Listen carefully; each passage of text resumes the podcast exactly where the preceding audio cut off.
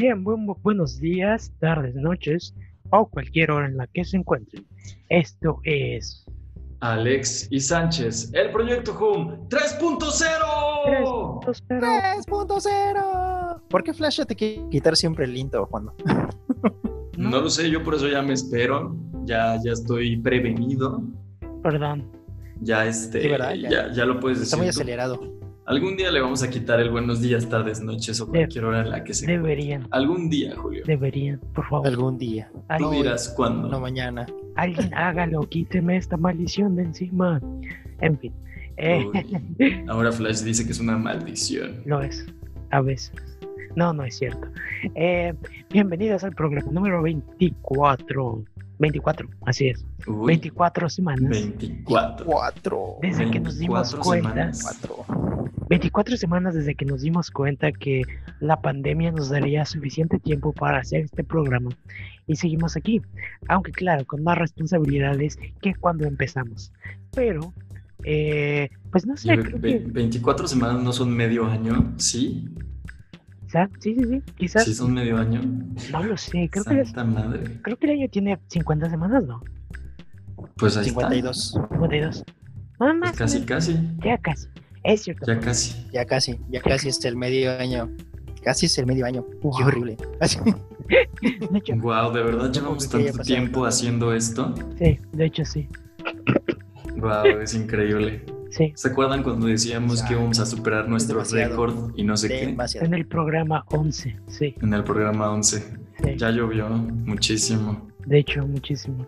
Uf, muchachos, adivinen de, qué es el número atómico. El 24. No lo ¿Saben? ¿De qué? ¿Sabrán ustedes en la audiencia? Pues si son fanáticos de la franquicia de Mad Max. El agua. Sabrán que el agua no es un elemento, es un compuesto químico. La mayonesa es un, es la mayonesa es un instrumento. Oye, ¿qué tendrá la mayonesa? ¿Sodio? Sí, ¿no? Porque tiene sal. ¿La mayonesa tiene sal? ¿No es como la mantequilla que la compras sin sal? No lo sé. Eh, no, la mayonesa. Tiene huevo. Ya tiene sabor. o sea, no tiene sal como tal, pero tiene un saborcito como, como. Estoy seguro que tiene sal, pimienta y y este, cubitos de pollo, porque todo tiene eso en este país. Probablemente. Sí. Toda la comida. Sí, probablemente. Sí. Probable. No son cubitos de pollo literal, son cubitos de caldo de pollo. Sí. Es glutamato mon, ah, perdón, el glutamato monosódico es sal, perdón. Pero hay un compuesto que le ponen al caldo aplicando, de pollo. Aplicando su, sus conocimientos del nivel medio superior. Gracias, perdón. Cuando nos haces yogur y salchichas. ¿Yogur y salchichas? ¿Tú sabías hacer eso, no? Sí, de hecho sí sabía. ¿Cuándo? No, es que yo entendí que cuando hacía yogur con salchichas, o sea, las salchichas con yogur. Uy. O espera, suena terrible. Suena de esas cosas terribles que harían en las cocinas antiquísimas y que hoy serían un manjar o algo así. Claro, sí, definitivamente. Tal vez deberíamos intentarlo, amigo. De, hecho. Oye, pero ¿qué tipo de salchichas usarías? Yo, pues, ¿De pavo? Ah, recuerdo ¿De jamón? ¿De pavo? Probablemente. De pavo para que todos puedan comerla. Las de la IHOP están buenísimas. Esas son como tipo alemanas, según yo. De hecho, supongo que sí. de hecho, ese tipo de salchichas siempre son como un poco más con sabor, ¿no? Eh, eh son es que esas sí tienen carne, creo. Ajá. Son, las que ocupan para, para los, uh, cuando hacen carne asada. Tú sabrás cuándo. cuando hacen carne asada. O, los o en los desayunos continentales. O en los desayunos continentales, sí, obviamente. Sí. ¿Ya te ha tocado desayunar carne asada, Juanma? Buena sí, la que queda. Es que siempre se queda, ¿tú crees? Por aquí tienen esta, esta costumbre tan extraña de, de cocinarlo todo porque se apaga el carbón. Ajá, claro. Aunque no te lo acabes. Es más, ya estás llenísimo. Y si eres el parrillero, sigues haciéndola hasta que se acabe el bowl, de veras. Interesante. Sí. Interesante. Es muy interesante. ¿Te ha tocado despertarte y que alguien ya esté haciendo una carne asada? Creo que no.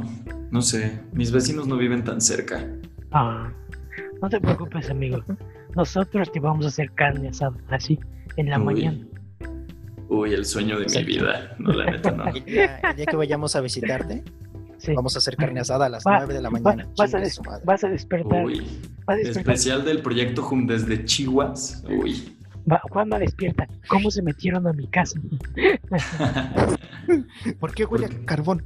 Porque tienen el código, obviamente de la entrada. Obviamente, obviamente. Por supuesto que mi puerta no tiene código. Eh, Bienvenidos al programa número 24, muchachos. ¿Qué otra cosa tiene este, este número tan, tan, tan, especial? Como Juan hace rato me recordó que hay 24 eh, cuadros en un segundo cinematográfico. O sea, Exactamente. Eh, el lenguaje cinematográfico original porque el contemporáneo ya está un poquito modificado a veces. Eh, consiste en 24 cuadros, con 24 imágenes, creas un segundo de movimiento, sí. ¿Te acuerdas cuando Peter Jackson quiso estrenar El Hobbit a 48 cuadros? Sí, me acuerdo. Que, se pare... que parecía una telenovela turca. Ándale. Sí, Julio, ¿qué ibas a decir? respeto a las telenovelas turcas. Ah, sí, ¿se acuerdan que una de las, bueno, yo en mi caso, una de las pequeñas aproximaciones o primeras aproximaciones al cine fue con esta sección que tenía Oscar Uriel en Canal 5, que era 24 por segundo, que era una sección de como dos minutos o menos entre comerciales de Canal 5. Y ahí hablaban de cine, de los estrenos, bla, bla, bla, bla. Y siempre me acordé de esa, de esa sección. Era, fue como la primera donde me enteraba de todo, ¿no? Yo me acuerdo que uno de los datos que, que vi ahí fue de la escena post créditos de Iron Man, donde decía que para los fans de Marvel no deberían de irse, no deberían de irse del cine. Y ya decía, es que tiene una pauta a lo que intentará Marvel en el futuro. Y yo de, no manches, ¿qué será? ¿Qué será? Y ya te quedabas en el cine, eres el único güey que se quedaba. Aparte era súper explícita esa escena. Sí, de hecho. O sea, no se andaba con rodeos. Le vengo a hablar de la iniciativa Vengadores. Vamos a hacer más. ¿A qué se referirá? No lo sé. Uy, la mejor escena post créditos de la historia era la del martillo de Thor. ¿Eso dónde salía? ¿En Iron Man 2? Eh, fue Iron Man 2, creo que sí. sí, sí Iron Man 2. Sí. sí. Porque es cuando Coulson está. Se va es que mira, no era tan explícita. Ándale, sí, de hecho era por eso. Mira, no era tan explícita, era corta. Eh, es más, la imagen decía, pero de repente sonaba un rayo o algo así. Es maravillosa esa cosa. De hecho, lo es. Sí. a mí la, que también me encanta es la de cuando sale Quicksilver y, y Scarlet Witch, que oh, nada más se ve cómo hacen más o menos sus, poderes. Es al final de Capitán América. No, creo que es de Age of Ultron, ¿no? ¿O es de Winter Soldier? Winter Soldier, sí. No, no, no. Capitán América. Ah, claro, en Age of Ultron ya estaban como personajes. Ya están. Sí, es Winter Soldier, seguro. Seguro es Winter, Winter Soldier. Ah, que el otro día estaba viendo que que hay muchas, aún hay muchas preguntas alrededor de Wanda y Pietro, de cómo usaron el bastón, este, ¿por qué, eso, por qué les dio sus poderes? Este, ¿le puede dar poderes a cualquiera? Cualquiera, hay cosas, muchas preguntas así, pero quizás ah. sepamos más en WandaVision, quizá. Claro. Ah, lo, lo, más normal o lo más explicativo, así de pronto. No, pues es de que la gema de la mente, pues abre algo en tu mente, gen mutante, MX, obviamente. De hecho, eh, a muchos empezaron a flotar varias teorías, ya saben, teorías conspiratorias de por qué los X-Men no están en el universo Marvel. Y muchos ya empiezan, no, es que Javier está haciendo que la gente olvide que, que los mutantes existen o cosas así. Estaría increíble. Entonces, este, pues sí. Es mejor que la, que la explicación de que Fox tenía los derechos. sí. Es mejor como todas las teorías conspirativas. Si algún día llega Deadpool a Marvel, yo digo que van a hacer ese chiste obligatoriamente. Definitivamente. Ah, es lo primero que va a decir Ryan Reynolds. De hecho, otro de los chistes. Eso y con sus orejas de Mickey. Ya sé. sabes. Otra de las cosas es que aparentemente Ryan Reynolds está renegociando contrato para salir en más películas que Samuel L. Jackson. Hay que recordar que Samuel L. Jackson tenía un contrato para 11 películas de Marvel que ya se acabó. Sí. Ya sé, pero al parecer también se lo quieren alargar, entonces pues si Ryan Reynolds quiere competir con eso, imagínate. Podría ser, sí, sí, sí, definitivamente, amigo. Oigan, vamos cerrando la introducción diciendo lo evidente que el día tiene 24 horas, por ejemplo. Sí, así es, 24 horas. eh, ¿Qué más con 24 dicho que la Navidad? Ah, la Navidad. 4 de diciembre, sí, sí, sí. Ah, Jesús nació un día 24. Saludos, Jesús. Jesucristo, pues. Jesús. Entre comillas. Este, así es. Las fiestas paganas. ¿Cómo que entre comillas, Flash? O sea, ario, republicano, ahora pagano. ¿Qué te sucede, amigo? Nos vamos a quedar sin audiencia. Ah, perdón, gente, no quiero ofender sus creencias. Creencias, gracias, amigo. Creencias. Ah, pero bueno, vamos a comenzar con el programa. Te, voy a hacer la, misma, la misma pregunta que en este American Pickle, que es esta película de Seth Roger. Ah. Flash, ¿qué opinas de que se enseñe religión en las escuelas? ah, tengo a la gente atrás corriendo. La respuesta diplomática es que somos un país laico. Sí, de hecho, de hecho. De hecho, yo... Contestando como político. perfecto, amigo. De hecho, de hecho sí, supongo. De hecho, si se ponen a pensarlo, Benito Juárez fue un visionario. Y realmente. Ya córtalo, ya córtalo, Juan. Uy, está. No, Flash, tu inclusión forzada de vanagloriar a un moreno chaparro como Benito Juárez, no te la creo. Ya nos va a explicar por qué votó por AMLO. Hay que parar esto. Dios mío, Dios mío, bienvenidos al programa número 24, vigésimo cuarto, el programa del cromo, porque obviamente el cromo es el, eh, digo, el 24 es el número atómico del cromo, y si son fanáticos de Mad Max, pues nos van a entender bastante bien, porque ahí no importaba el agua, la reproducción humana, o cualquier eh, placer mundano del siglo XXI, ahí lo que importaba era que todo brillara y que tuvieras gasolina. Y la gasolina, exacto. y el metal, por supuesto. Bienvenidos al programa 24, el cual es oficialmente conocido como el programa cromado. Uf, el programa cromado. Vamos a la primera sección de este día. Volvemos. Saquen el cromo, muchachos. No tengo nada que brille. Yo tampoco. Ya. Volvemos. Un clip. Adiós. Un conejo. conejo. No, no está cromado. Eso no brilla tanto. Ah, continúo.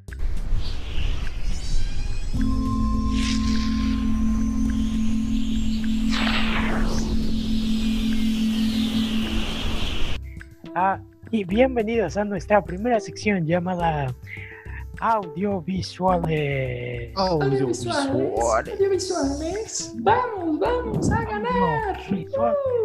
Audiovisuales. Es que ustedes no lo vieron, pero fuera de cámara, Flash sacó su espíritu de porrista. Sí. Es que, y Sí, lo veo en Triunfos Robados. Sí, puede ser nuestra Kristen Dodson. Sí, sí puede ser. Uy, este año te quedarías sin trabajo en la NFL. Obviamente. ¿No ves que no hay porristas, Julio? Hay Como todos. Depende del estadio. Y compañeras ¿Ah, porristas, sí? obviamente. ¿No era general? No, no, no, no. Hay, en la primera jornada nadie, no hubo ninguno, según yo. A lo mejor ya fueron paulatinos. Exacto, no fueron las cosas. Hay algunos estadios que sí permiten público. Hay muchos estados en donde está más controlada la situación. Algunos de ellos, increíblemente, es Texas, que a pesar de lo grande que es, y del número de casos, pues es una población muy grande, entonces eh, ellos permiten hasta el 50% en sus estadios de público. Yo creo que porque está pegado a México. ¿Tú qué dices? También, aparte. Y de hecho, no deberían de buscar imágenes de cómo son los juegos este, en el colegial de Estados Unidos, porque ahí también se está admitiendo público y es una cosa bárbara. Parece que el coronavirus nunca pasó por ahí. Es increíble la emoción que tienen los americanos con el fútbol colegial. Es, es inaudito, es, increíble. ahí sí hay golpes, ahí eh, sí hay sangre, ahí sí hay jugadas arriesgadas. Ahí sí hay muerte. ¿Qué? ¿Qué? ¿Qué? Puede. Destrucción y cumbia. No, no se crea. Espera, Michael Bay eres tú. Uy, Michael Bay haciendo un, una sport movie de colegiales. Uy. Sí. Sí pegaría, Julio, lo sabes. Le encanta rodar en universidades de por sí. Sí, de hecho. Uy, de repente sale Optimus Prime atrás. Ah, no, ¿verdad? ¿Te, imaginas cómo sería la película del coronavirus de Michael Bay? ¿Cuántas explosiones tendría y así? Va a tener porque le está haciendo ya. Los respiradores explotando. Respiradores explotando ese. Vacunas explosivas así. Jeringas, explosiones. No, ya suena muy clasificación R. De hecho, definitivamente. Como que no le convendría a su taquilla. Pero hablando, de películas totalmente opuestas y completamente más espirituales y completamente más animadas y, con más bonitas y con buen corazón y, más Disney. Eh, podemos hablar de que, perdón, íbamos a decir la noticia del cine, perdón, me regreso, perdón, perdón, perdón. Este, esta semana gente público, olviden que dije cualquier cosa, bórrenlo de sus mentes. O podemos hablar de Soul ahora. Ok, sí, hablemos de Soul. Exacto, podemos seguir con el tema Flash antes de que te compliques más. ¿Qué pasa? Se supone que este era el primer año de Pixar donde iba a estrenar dos propiedades intelectuales nuevas, es decir, no secuelas, y eh, pues eh, estaban bastante expectantes al respecto porque era la primera vez que lo hacían. Entonces podían suceder dos cosas. Eh, que fueran un rotundo fracaso porque no eran IPs conocidas, pero eran Pixar. Entonces iba a tener una taquilla un poquito más mermada, pero pues no acostumbrado a los grandes estrenos eh, tipo Toy Story 4, por ejemplo. Em, y la otra era que pues pasaran desapercibidas como lo hacían regularmente eh, en el horario no estelar porque eh, siempre han tenido dos temporadas mensuales para sus estrenos más importantes y verano siempre era el más importante. Este año tenían la gran apuesta por estrenar esta película Soul, de la cual solo hemos visto un tráiler hasta el momento y que conocemos básicamente su premisa. Es una película que explorará un concepto abstracto, algo parecido a lo que hizo hace unos años Inside Out en el tema de las emociones. Y en este caso iban a explorar el alma haciendo un buenísimo juego de palabras con el estilo musical del soul. Sí, chicos, ¿qué va a pasar con esta película? Cuéntenme. Pues esta semana fue anunciado que Soul va a salir exclusivamente para Disney Plus, para todos los suscriptores, no, no como la película de Mulan, que si recordamos tuvo un costo extra de 30 dólares. Soul va a salir completamente, bueno, entre comillas, gratuita para todos los suscriptores de Disney Plus. Eh, este, me parece que es el 20 y algo de diciembre, básicamente Navidad, o sea, en la época de Navidad va a salir Soul, lo cual, pues honestamente le augura a, Disney Plus un éxito, o sea, eh, tener una película de Pixar de forma eh, gratuita para, para, para, todo el mundo eh, el mismo día eh, cerca de Navidad. Obviamente va a ser la película de Navidad, ¿no? si bien a la película de Onward que tuvimos hace unos meses no le fue muy bien en taquilla, la calidad es impecable. No podemos decir que Onward es una mala película. y bueno, es emocionante, ¿no? Tener esta, esta película junto con probablemente WandaVision, que saldrá tentativamente también en diciembre, ¿no? Y ya con The Mandalorian completo para, esa, para esas fechas también. Eh, o hay que decir que primero con Unidos, con Onward, lo que pasó pues es de las películas que terminaron por ser afectadas por el coronavirus. Cuando empezaron los cierres totales, Unidos llevaba apenas aquí en México, por ejemplo, dos semanas en cartelera.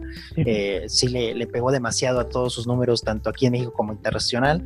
Hay que decir que la película tuvo más éxito después aquí en México porque fue liberada para Amazon Prime y fue donde la mayoría de la gente ya pudo verlo. Yo inclusive ya la, la pude ver por ahí porque no, no alcancé a ir al cine a, poder verla. Y ahora con Soul eh, es interesante la apuesta. Me gustaba mucho la película. A mí se me hacía mucho más interesante que Unidos, eh, porque ese no es un concepto que por lo menos ya habían utilizado. Eh, con intensamente ya también dado que tienen esta, esta gran forma de darte conceptos abstractos, ¿no? De la forma en que manejan las emociones, la mente y demás. Pues en Soul se veía todavía mejor porque la música se veía increíble, los estilos que manejaba, el personaje, no solo por ser afroamericano y eso que también le da un, toque más especial por aquello de la inclusión, sino que también se, vio una película mucho más completa, ¿no? Yo sí le tenía muchas ganas de verla y ahora por lo menos que ya esté en esta versión para su aplicación, va a ser un poquito más fácil de ver, por lo menos para mucha gente, ¿no? Ya en este tiempo, pues Disney Plus ya también va a estar en México y pues sí, como dices, si, si aquí en México la lanzan directo también a la aplicación y no la mandan al cine, obviamente toda la gente la va a ver desde el primer día. Suscriptores así. De hecho, como pagos de billetes. Eh, aparte creo que es interesante rescatar eh, el cambio de estrategia tan, tan repentino que tuvo Eh, ¿Recuerdan cuando hablábamos de Mulan y que la, la, visión del cine y de las películas AAA iban a cambiar para siempre? Eh, este es un nuevo paso, un nuevo intento y me parece que un nuevo experimento para la compañía del ratón, porque creo que ahí sí va a ser bastante comparable. y no comparemos, por ejemplo, el mes y la situación en la que van a ser estrenadas ambas, ambas cintas. Mulan tuvo un estreno hace un mes, en septiembre, un mes tranquilo para el cine, para los estrenos eh, y para el consumo del entretenimiento en general, eh, donde todavía hablamos de mucha incertidumbre, eh, semáforos bastante precautorios para la población en general también y pues muchísimos más casos de COVID. Ahora, aunque las cosas se vean un poquito mejores, eh, mundialmente hablando, pues sabemos que eh, está esta tendencia hacia la recaída y hacia la subida de casos también em, y los contagios por lo mismo. Y me parece que hablar de estrenos en diciembre, pues es una apuesta segura, porque a pesar de que el mundo esté en, este, en esta situación muy particular e insólita, mm, las fiestas y la, la actitud de la gente para estas fechas decembrinas, me parece que no se va a transformar demasiado. Eh, se está hablando de vacaciones, se está hablando de aguinaldos, se está hablando de, que las eh, celebraciones familiares no se van a restringir tanto como estábamos hablando hace unas semanas o meses o días incluso. Entonces, estrenar esta película tan esperada, pero sin tantos reflectores o publicidad al respecto, porque yo no veo a la gente tan informada de que Pixar vaya a estrenar una nueva cinta, por ejemplo. Sí, claro. Pero hacerlo a través de esta plataforma al estilo Netflix, donde pues la publicidad va a estar saturada en ese espacio y, en y en espacios de internet, sobre todo, ahí sí le van a dar un nuevo impulso. Y ya no estamos hablando de un estreno dividido entre países y entre regiones, entre Mulan, que sí va a llegar al cine al parecer en algunos territorios, y otros donde ya había la luz a través del streaming. Aquí estamos hablando de una estrategia generalizada en todos tus territorios, porque recordemos que sí, Disney Plus va a llegar a Latinoamérica en noviembre, y pues este es un mercado extenso, grandísimo, en el cual va a estar disponible aparentemente la película de Soul. Y pues ya estamos hablando de, de la película más vista en el streaming eh, de no sé si arriesgarme de que de toda la historia, pero parece ser esta la tendencia o lo que quiere lograr Disney con ella. Una nueva película de Pixar totalmente inédita, disponible para Disney Plus, exclusiva para todos los suscriptores disponibles, sin la necesidad de soltar un solo peso más. Y creo que ahí está el mayor atractivo y por lo que creo que quizá se rompan los servidores de Disney Plus en estos primeros meses, por lo menos que va a tener en Latinoamérica. ¿Ustedes creen que pase? Va, a tener ah, una llegada increíble a Latinoamérica. Eh, Julio, perdón. Nada, yo solamente iba a comentar que hasta ahora la única duda que persiste con Disney Plus es que no tiene un precio confirmado, ¿no? Claro. Han salido bastantes rumores, han salido hasta páginas falsas que en las que te conectaban a Disney Plus y terminaron siendo fraude. Pero hasta ahora, a un mes de que salga, no hay ningún precio confirmado y eso también se me, se me hace algo sospechoso de parte de Disney. A mí se me hace más sospechoso que en estos días y al a horas, me parece que fue ayer que se anunciaron los días que va a durar el buen fin digital en, México. Entonces me parece que van a ser como dos semanas por primera vez. Ya no es un buen fin, obviamente, así como el Black Friday, no es el, nada más el viernes. va, a durar muchísimas semanas y en este rango de días es donde se va a estrenar Disney Plus. Entonces a mí se me hace muy maquiavélico este asunto porque mm, la gente no va a tener opción de, pensar en una promoción. El, precio va a ser este y va a ser atractivo solamente por los días y por toda esta, esta jugada de mercadotecnia que es el buen fin, por lo menos en nuestro país, en México. Entonces, eh, la ausencia de este precio se me hace una estrategia de doble filo, porque Em, no, pueden darlo tan caro porque sabemos que la gente no lo va a consumir, a menos que aquellos que tengan el poder adquisitivo para hacerlo. Y, lo que sí creo que va a suceder es estas promociones de años, quizá como si haya, estado, eh, eh, haya sucedido en Estados Unidos, y alguna oferta quizá un poquito más eh, menor en, el, en, el, en la cuestión de precio, pero que sí sea totalmente atractiva como para que no se puedan resistir. No sé si vayan a dar semanas, semanas gratis, un mes gratis, es muy probable, ¿eh? Sí. Si, con esta promesa de que se va a conservar los precios, eso es lo que regularmente hacen los, los servicios que son emergentes en la zona, pero que se estrene en esta temporada del buen fin, em, va a haber muchísimos suscriptores, de eso no tengo duda. Sí, de hecho, eh, justo cuando, justo como dice Juanma, es, es curioso este, este estreno, ya que ah, Amazon Prime eh, retrasó su día Prime hasta la próxima semana. Entonces quiero pensar que eso tiene algo de influencia en la extensión de las semanas del buen fin, ya que Amazon viene primero y luego seguramente muchas otras tiendas quieren capitalizar un poco de, de pues sí, de ese boom que, que habrá en esos días, porque hay que recordar que Amazon eh, es de las pocas empresas que, que, no ha bajado, que al contrario, que ha ah, subido. contrario. Sí. Sí, sí, de hecho. ya besos, patrocínanos. Van a ser dos días también de, del Amazon Prime Day. Y ya son la próxima semana, como dices, a la, a la mitad de la semana. 13 y 14.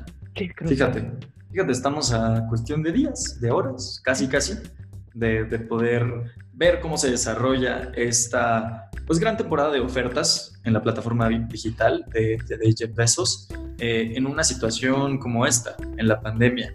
Entonces... Eh, normalmente cuando escucho Jeff Bezos eh, pronunciado en inglés no suena a besos, pero en español sí suena más a besos. Entonces como es Jeff, Jeff, Jeff Kisses. Ándale, ¿Cómo, cómo, cómo se pronuncia este Bezos? Bezos, algo así. Jeff Bezos. Bezos, No, nadie pronuncia la O así, Flash. Es mentira, dicen también besos. A lo mejor hacen el zumbido ahí vibratorio de la Z. Jamás lo había notado por eso. Porque cuando lo pronunciamos nosotros es como más besos. Sí. lo podemos pronunciar como españoles. Jeff Bezos. Bezos. Bezos. Bezos. Hay mucho deseo en España. Popular. No, podría generalizarlo en uno solo nomás. Perdón. Es que me dio mucha risa ahorita, perdón, gente. Bueno, eh, la noticia, muchachos, es que Soul va a llegar a Disney Plus sin ningún costo extra para todos los suscriptores en el mes de diciembre. Totalmente confirmado, posiblemente compartiendo eh, catálogo con WandaVision y, por supuesto, con los últimos episodios de The Mandalorian segunda temporada. Y hablando de Disney, por supuesto, hoy tuvimos un, esta semana tuvimos un gran bombazo en cuestión de, de que es el casting de Spider-Man 3 la tercera parte de la trilogía de Home eh, tiene pues una nueva incorporación bastante importante. ¿Quién es? ¿Quién es este señor? ¿Quién es este personaje? Bueno, pues eh, este, esta semana el, actor Benedict... Este señor. El actor... Pues es que es un señor. El señor, señor, el de la tiendita de aquí a la esquina, se va a integrar al cast. Benedict Cumberbatch. no, el señor Benedict Cumberbatch, mejor conocido como acá Sherlock, acá Doctor Strange, va a ser integrado al elenco de Spider-Man 3, lo cual muchos... ¿Escuchas Benedict, Benedict Cumberbatch? para Spider-Man 3 y lo primero que piensas es el multiverso, Spider-Man, Tobey Maguire, Andrew Garfield y empiezas a pensar en muchas cosas, porque la verdad eso es lo que eso es lo que han estado manejando en los últimos días, ¿no? En días pasados se había hablado de que probablemente Tom Cruise sea Iron Man en la película de Doctor Strange, eh, porque serían como versiones alternas de, de personajes, ¿no? Entonces, eh, al pensar en Benedict Cumberbatch y al pensar en que va, Electro va a ser parte de Spider-Man 3 y que James J. Jameson va a ser parte de Spider-Man 3 y que todos estos actores eh, que, formaron parte de la historia previa del arácnido van a estar en la nueva película, solamente nos lleva a pensar en multiverso, multiverso, multiverso. Eh, la verdad hay que recordar que en algún punto se le preguntó a Sony y después de Spider-Man 3 ellos planeaban hacer, eh, continuar haciendo películas con Marvel y ellos dijeron que sí, que planeaban continuar haciendo películas con Marvel y esto podría ser el inicio del multiverso, pero hay que mantenernos no tan emocionados porque quizás sea una historia autocontenida nuevamente, no podemos saberlo. Sí, podría ser otro troleo como el del tráiler de, Far From Home, donde ahí Misterio mencionaba explícitamente el multiverso, y pues resultó siendo una troleada, un guionazo también. Sí, exacto. Sí, pero... Este, otra de las... Ah, bueno, pues... No, no, no, yo lo primero ah, que le dije a Flash cuando, cuando salió esta noticia fue Madame Web. Porque recuerdas que Sony quería hacer una película sobre Madame Web. ¿Quién es Madame Web? Bueno, nosotros sí lo sabemos, pero no es un personaje como muy importante em, o muy con demasiados reflectores como para tener su propia cinta. Sabemos que Sony quiere expandir el, eh, bueno, sus cintas individuales sin la influencia de Marvel Studios al por mayor. Entonces, Madame Web eh, pues un tipo hechicera, algo, un personaje interdimensional. Que ve el multiverso, exacto. Que ve el multiverso, que pueda tener una relación en un mundo místico como el de Doctor Strange, ahí ya se me hace algo bastante posible. Julio. Y yo solamente iba para un poco del lado de las críticas que también hay sobre este anuncio, por el hecho de que también muchos suponen que la llegada de Doctor Strange significa que Spider-Man tiene otro mentor, ¿no? Si una cosa no gustó de la primera película, sobre todo, es que Iron Man tiene un papel muy fuerte dentro de Spider-Man, ¿no? Siempre es como la figura, ah, ah, ah, nunca le dan a Spider-Man ese lugar como de líder o, o de es su película tal cual, ¿no? Siempre tiene que estar persiguiendo algo y en las primeras dos fue Iron Man y ahora con la tercera muchos dicen que puede hacer esto, ¿no? De que otra vez, este, al ser tan joven Peter Parker, ahora necesite de Doctor Strange para poder tomar sus decisiones. Hay que decir que también la película, la segunda película terminó en un, en un cliffhanger, como le llaman en el cine, muy fuerte cuando se descubre la, quién en realidad es este, el hombre araña y no sabemos cómo vayan a manejar de principio esto, ¿no? Si sea el caos para Peter, si su familia se ve afectada, si tomen referencia a cómics en donde pasa esto eh, dentro de Marvel, ¿no? Y, tal vez en, este punto es donde llegue Doctor Strange también para ser de nuevo como el personaje que lo logre liberar de todas las tensiones que puede vivir. Uy, eso quiere decir que si tiene un hechicero eh, defendiendo su causa no necesitará un abogado. De hecho, de hecho. Ya sea Jennifer Walters o Matt Murdock. De, de, hecho, en un momento se empezó a hablar de exactamente de eso, de que se creía que Daredevil iba a formar parte de, de, la tercera película. Sin embargo, eh, es algo pues que ha hecho antes el personaje. Sabemos que hay un juicio bastante importante en la segunda temporada de Daredevil todavía con Netflix. Claro. Y pues ahí pues, se hizo, bueno, adquirió experiencia defendiendo temas de vigilantes en Nueva York, por ejemplo. Sí, claro. Y, y pues después de lo que, porque Spider-Man literalmente está eh, está acusado de homicidio, literalmente. Entonces, en ese caso, sería interesante ver qué, qué, ocurre con, con, Peter, pero al tener a Doctor Strange, pues se abre una nueva puerta de oportunidades. Así es, por eso a mí me hacía bastante sentido la trama que, se ha manejado durante tanto tiempo como rumor, e incluso este subtítulo de Home Run, escapando de casa, algo así, donde pues literal eh, Peter sea un prófugo de la justicia, donde necesite abogados, hechiceros eh, y un cazador detrás de sí como Craven, por ejemplo. De hecho, de las últimas veces que, en los cómics Peter acudió a, por, a pedir ayuda a Doctor Strange fue cuando la tía May estaba muriendo. Eh, antes de, bueno, durante Civil War, eh, no creo que este sea el caso. Yo creo que va a ser eh, ayuda para ocultarse, sí, para ocultarse eh, o algo así, no lo sé, habrá que ver. Sí, es probable, pueden pasar muchísimas cosas, pero sabemos que tanto Benedict Cumberbatch como Tom Holland tienen una excelente relación química en pantalla y pues ¿por qué no seguir explotando esta, esta faceta de ambos compartiendo créditos? Son dos personajes bastante queridos y pues también es una luz de esperanza para los fanáticos de Doctor Strange, porque recordemos que se habló a la salida de Scott Derrickson de la dirección, que no estaba tan, tan seguro el papel de, el actor británico interpretando al hechicero. Entonces ya con esta serie de rumores, incluso especulando que Spider-Man también pudiese tener ahí un cameo en la escuela de Doctor Strange, ya se me hace como una seguridad de que vamos a ver, seguir, seguir viendo a Benedict Cumberbatch en este personaje que que ha eh, amaestrado a lo largo de los años y que pues hoy en día es una de las caras más importantes de Marvel Studios. Sí, así es. De hecho, eh, en algún punto se dijo que él podría... Eh, es que, mira, realmente se ha dicho esto mucho de, otros personajes, pero en un momento se decía que él podría continuar siendo como el Iron Man del universo, en el sentido de que varias películas lo tomaran a él como punto central o como punto de apoyo o como este tipo de cosas, ya que él puede, pues, eh, es puede viajar por multiversos, puede formar parte de casi cualquier eh, misión de otros personajes. Ya, ya, ya ha ayudado a Thor anteriormente, entonces es como... Eh, de, hecho, si Tony lo hacía porque era rico y porque podía hacerlo, él puede hacerlo porque es súper poderoso y mágico. También puede. Exacto. Y si se ponen a pensar, eh, Benedict Cumberbatch ya ha estado en cuatro películas de Marvel. Eh, es actor, Doctor Strange, y las dos Los Avengers, Exacto.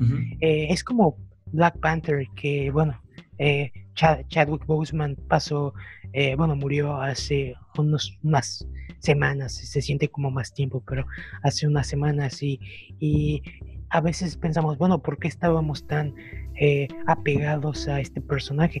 Bueno, te pones a pensar, bueno, estuvo en cinco películas, entonces, perdón, cuatro películas, entonces de ahí es que, que piensas, solo tuvo una película, sí, pero ha estado en el universo por, por ya cuatro o cinco años, ¿no? Claro, si eso llegara a funcionar, pues sería como este pegamento, este vínculo entre, entre em, pues quizá películas que no tengan mucho que ver y ya les va a dar una nueva dimensión al MCU, porque ya estamos hablando de un mundo menos tecnológico, humano, menos de extraterrestres y más de, cuestiones místicas e interdimensionales. Claro. Entonces creo que por ahí va el, futuro de, la compañía, por lo menos de este universo cinematográfico, y pues tener ahí a Doctor Strange en, Spider-Man 3. Eh, ya está confirmado, ya podemos hablar de seguridad, de que va a estar el actor interpretando a este personaje. y pues cada vez nos dilucida un poquito más de lo que se va a tratar esta tercera parte de Spider-Man. De hecho, estaba hablando con Juan hace rato que las filmaciones de Spider-Man 3 comienzan la próxima ah, semana. Sí, es cierto. Entonces, o sea, la, la, la, la... Y en Nueva York. Exacto. Y al mismo tiempo la filmación de Doctor Strange también ya está empezando en Londres, ¿no? Entonces eh, es como con Sam Raimi como director. Eh, entonces, compartir a Benedict Cumberbatch para ambas eh, películas es, es, bastante interesante. Y, de hecho, si lo vieras en, en, acciones de producción, lo veríamos bastante eficiente porque al estar en activo ambas, ahí podrían prestarse actores, miembros del crew. Digo, sabemos que no, no es algo muy cercano, pero tampoco es descabellado. es, son inversiones que en ocasiones las productoras tienen que hacer y que no se nos haría extraño que tanto crew como los actores o el mismo cast pues visiten uno u otro set. Y, Marvel ya. Sí, Julio. dale, dale, dale. va, va, va, va. Vas, eh, Marvel justo ahora es experto en ocupar eh, la pantalla verde para mezclar a sus actores. Eh, si recordamos en, en, Infinity War, no, ¿cuál es la segunda parte? Infinity War es Endgame. En, en Endgame, uh, Marvel, bueno, había un cast tan, grande que en varias ocasiones no era posible tener a todos los actores juntos en el mismo plato. Entonces ocupaban a personas que les llaman stand-ins, que estaban en lugar del actor y ya tiempo después eh, simplemente grababan al actor en solitario en pantalla verde con sus líneas y lo agregaban a la escena. No pasó seguido, pero había muchas veces en las que ocurría y si ves la película en ningún momento se nota que haya actores que, que no pertenezcan ahí. Entonces, a ese rato le decía a Juanma que para Spider-Man 3, por ejemplo, debido al COVID y todo esto, hicieron un scan 360 grados de los actores con sus diversos outfits para la película. Entonces, eso va a permitir que si necesitan uh, por, a un actor tenerlo parado y no es necesario que, que el actor esté, esté en escena, solamente que esté al, al no sé, en, en, en, el, en el escenario, pero atrás sin hacer nada, no necesitan al actor, solo tienen a este modelo CGI del actor haciendo cualquier cosa eh, para precisamente mantener los protocolos de salud y, y, pues esto más que nada, ¿no? Entonces, Julio, estabas diciendo algo. Ah, yo solamente iba a decir que si creen que esto significa que Tom Holland ya acabó de grabar un Charted. De hecho, probablemente hace unos días. Uncharted sí va a pasar. Hace unos días. Eh, También eso. Neil Druckmann, uno de los directores creativos de, de Uncharted y director de The Last of Us y Uncharted 4, estuvo presente en la filmación de este Uncharted. De hecho, eh, hubo una conversación entre él y Tom Holland, y Tom Holland le preguntaba qué le pareció el set, y eh, Neil, Neil Druckmann dijo que estaba emocionado por ver que cuál iba a ser el proyecto, el resultado final, pero aparentemente se veía optimista respecto al proyecto, ¿no? Entonces, pues sí, sí, sí, habrá que ver qué pasa con eso también. Sí, de hecho. Y hablando de, eh, pues, tragedias del CGI, así como pudiese salir este experimento de Marvel, si es que no lo aplicaran de manera correcta, claro. pues ¿Qué tendrá? Ya tendrá más de 10 años eh, de este intento cinematográfico que tuvo DC Comics con uno de sus personajes más icónicos, de sus superiores más icónicos, con un actor que hoy en día, pues también es uno de los eh, histriones más jalataquillas, más eh, representativos del, del, género que él profesa y, y sobre todo que tiene una personalidad tan tangible y que mm, pues coloca en, cualquier cinta en la que aparece, estamos hablando de, obviamente, de Ryan Reynolds y su infame intento por interpretar a Green Lantern, la linterna verde, en su manifestación de Hal Jordan. Em, un, intento cinematográfico bastante em, eh, fracasado, por así decirlo. Así es. No gustó ni a los fanáticos más ácidos del personaje, ni a la crítica, ni a la taquilla como tal. Eh, me parece que fue un, intento que salió fuera de lugar en muchísimos sentidos. Em, temporalidad, eh, tono con la película, elecciones de la estética como tal. Pues bueno, durante años eh, se ha estado intentando ah, realizar otro proyecto sobre este personaje y han tenido muchas aproximaciones. Han hablado de otras versiones del personaje, que no sea Hal Jordan, han hablado de series de televisión, eh, quizá explorar más este, este rollo de, de, las Green Lantern Corps y no tanto de un personaje como tal portando el anillo verde. Y pues finalmente, me, al parecer ya tenemos eh, luz verde, irónicamente, eh, para este personaje. Y pues cuéntenos chicos, ¿qué salió a, a, la luz de Green Lantern? ¿Qué pasará? pues fue anunciado ayer que la serie para HBO Max de Linterna Verde fue aprobada, producida por J.J. Abrams. Eh, contará con las historias de todos los Linterna Verde. estábamos hablando hace rato con Juanma y le, decía que varias personas creen que podría ser una serie episódica, o sea, que podría, podría ser un... ¿Cuál es la palabra, Juanma? Cuando una antológica. antológica. Entonces que podría contener diversas historias dentro de los Green Lantern Corps, que básicamente son los policías estelares. Eh, entonces en ese caso, pues sí, es, es emocionante. Eh, Warner hizo énfasis en que van a, dar inclusión porque van a tener eh, a...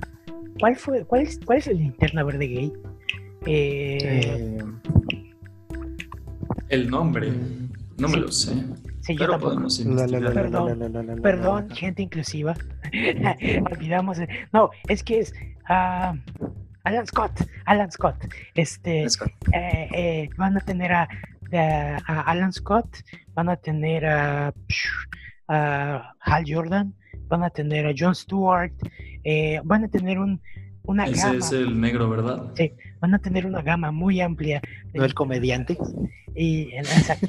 y este, y inclusive se, se, habla de que Siniestro va a ser una forma, parte importante de, de, de esta, eh, pues, sí, de esta planilla de linternas verde.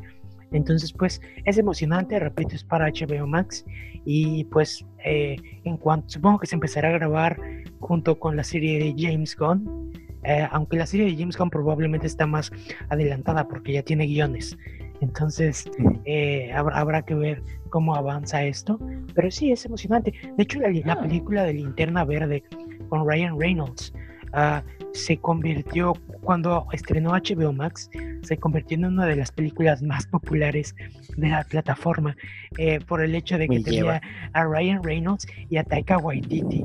Eh, que a veces se nos olvida que Taika Waititi estaba ahí, eh, pero sí, ahí estaba, y junto con Ryan, Ryan Reynolds, así que pues habrá que ver qué pasa con esta película, sí.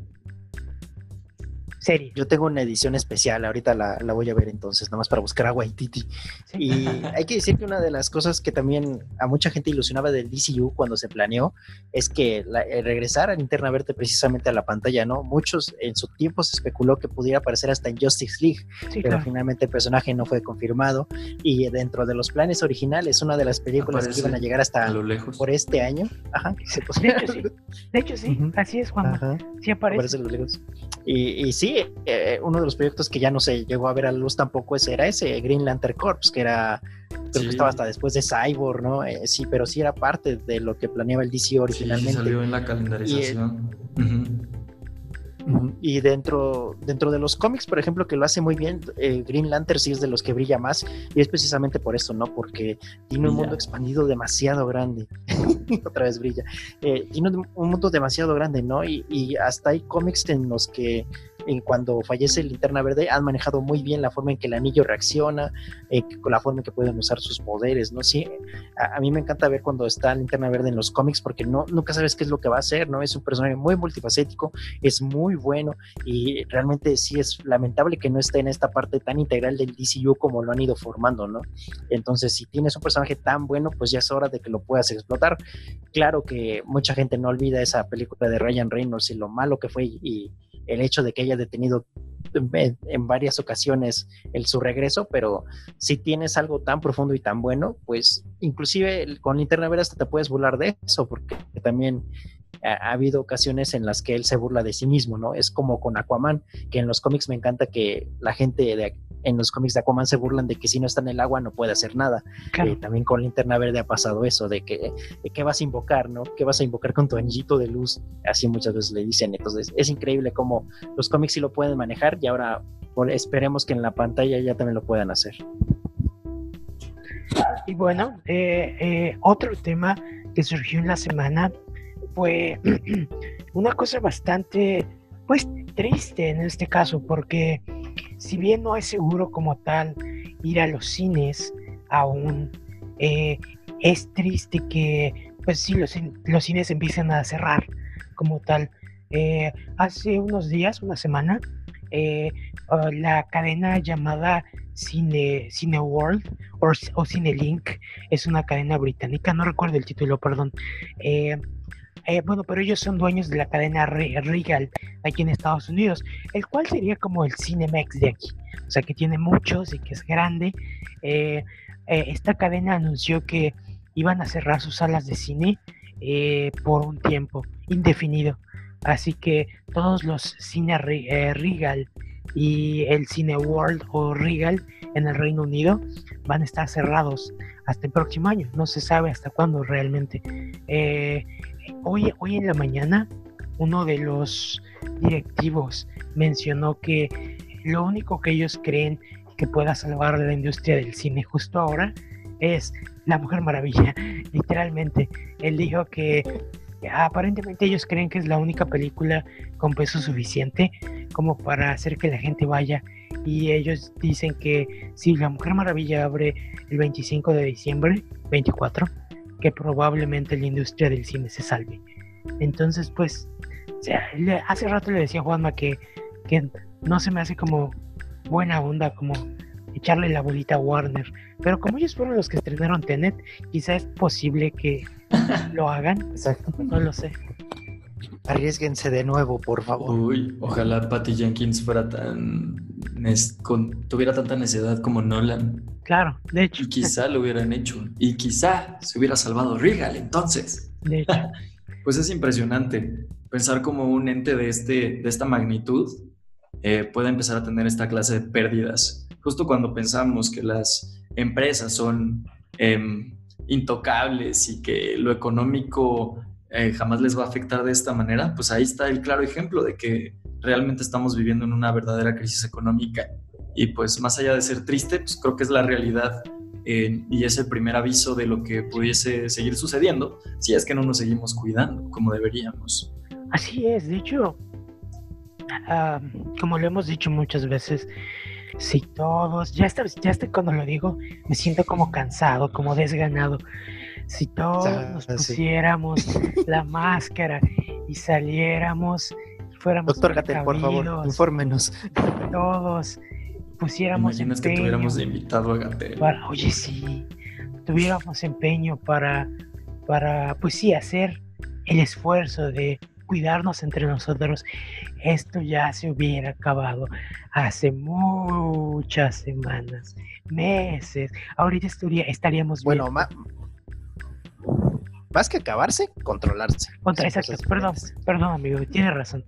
Pero no, de hecho, en parte acabarse, porque, bueno, tiene razón, siempre, porque siempre hay uno que, que a lo que me refiero es que si, bueno, eh, cuando esto acababa se decía que si todas las personas se encerraran en su casa eh, y no salieran por dos semanas, eh, las personas que están contagiadas acabarían su proceso, bla, bla, bla, otras personas no se contagiarían y ya no habrían huéspedes para que el virus se, expandiera. O sea, es posible, claro, eh, necesitaría un, eh, un, nivel China de todos en sus casas, nadie sale, si sale este disparo y todos quedarse encerrados durante dos semanas. Eh, y esto se acaba, pero pero no todavía. De hecho, no sé si recuerdan lo Antes del nivel China está el nivel Europa, donde te multaban claro, si lo hacías. Claro. De hecho, no sé si recuerdan, pero la peste negra eh, que ocurrió hace muchos, muchos, muchos años. Este, no, no me acuerdo, la verdad. no, yo no me acuerdo, ajá. Acabó, acabó. No, no me tocó, amigo. Sí, sí. Se me olvidó decirles que soy vampiro inmortal, perdón. Ok. Este, pero. O sea que conoces a Masahiro Sakurai. Los Belmont te van a escuchar. Sí, me van a escuchar. ellos nos ven, de hecho. Saludos. Eh, pero a, lo que me refiero es que eh, la, la, la, la, fiebre, bueno, esta, la peste negra, llegó a cabo con una tercera parte de la población mundial y luego literalmente se le acabó gente para contagiar y desapareció. O sea, pero desapareció porque ya no tenía otro huésped para infectar. Entonces fue una cosa súper, súper curiosa. Entonces, eh, sí, eso, eso básicamente. Pero bueno. Lo que Flash lo que quiere decir es que nos debe de dar coronavirus. Va, de una. Creo que tenías que ser uno de los heraldos de Thanos. Quieres el exterminio masivo de la población. No, de hecho eso es lo que, de hecho, perdón, me malentendí. Eso es lo que no quiero que pase. Oh, ya. Sí. Es que si aludes a la peste negra y dices que eso tiene que pasar, pues oye. No, no, no, no, eso no me refería. Me, me refería a que, a que no deberíamos llegar a eso. Perdón, oh, esa era, de que no deberíamos llegar a eso, ¿ok? No queremos sacrificar a. Gracias. No quería agregar una, un adjetivo más a tu lista de republicano, ario y genocida. Gracias. Eh, genocida. Thanos, Thanos Forever.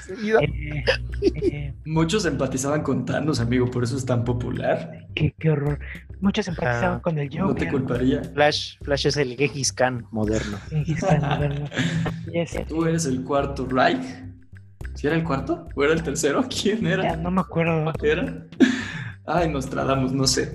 Venos a explicar. Eh, sí, es bueno. Flash, si podría ser un dictador en la historia, ¿cuál serías? ¿Gengis Khan? Este, Mussolini, Hitler. ¿O serías como Saruman el blanco? ¿Mm? Oye, sí. ¿Saruman? Solo porque tiene magia. Oh. Saruman. y hablando del universo de la Tierra Media de Tolkien. Así es. La última noticia de esta sección de audiovisuales tiene que ver con este maravilloso mundo del Señor de los Anillos.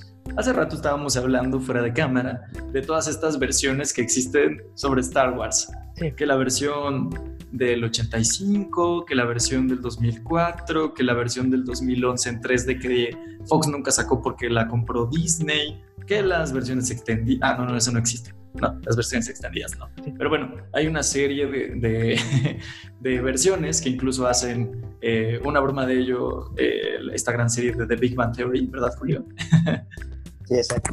De que, bueno, pero siempre ya has visto esta película y dice, pero no en 4K, no en HD, no en, ah, sí. la, la, la, Ah, sí, de hecho se me olvidó mencionar todas estas, porque no solamente eh, modifican las escenas como tal, sino también las resoluciones, y hay una serie de remasterizaciones, y básicamente una remasterización para quienes no estén familiarizados con, bueno, a lo mejor sí lo han escuchado antes, pero realmente no saben cómo funciona, pues tienen esta imagen en digital digitalizada, que sabemos que eh, las unidades para crear imágenes en digital pues son los píxeles.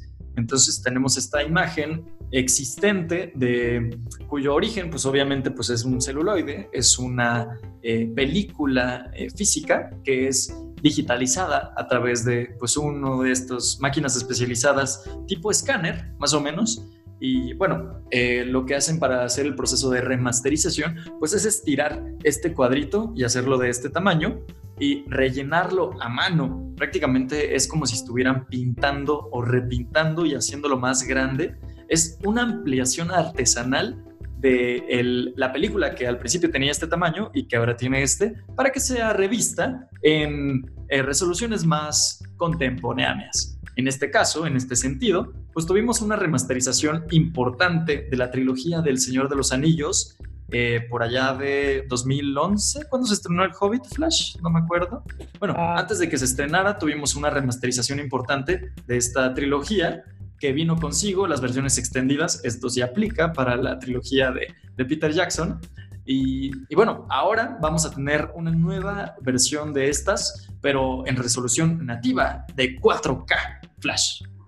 Sí, así es. Esta semana eh, se anunció que básicamente se lanzará una versión 4K del Señor, del Señor de los Anillos, eh, lo cual es interesante porque hasta ahora no se ha vendido como tal una versión nueva del Blu-ray desde el Blu-ray que salió hace mucho tiempo.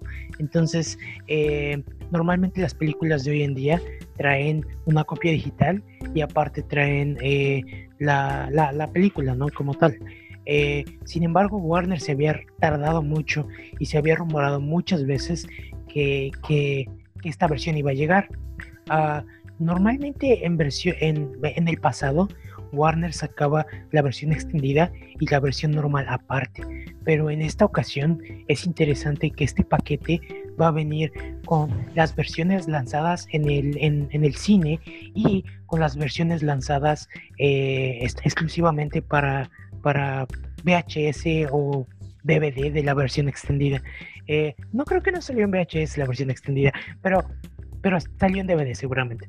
Y a lo que me refiero es que es importante porque la versión extendida del Señor de los Anillos es considerada una de las mejores versiones extendidas, porque todas las escenas extra realmente aportan algo a la funcionales. narrativa. Son funcionales. No son como esas escenas que cortan de, no sé, la película de Sonic, donde Sonic ve a James Marsden y no hace nada por un minuto o algo así.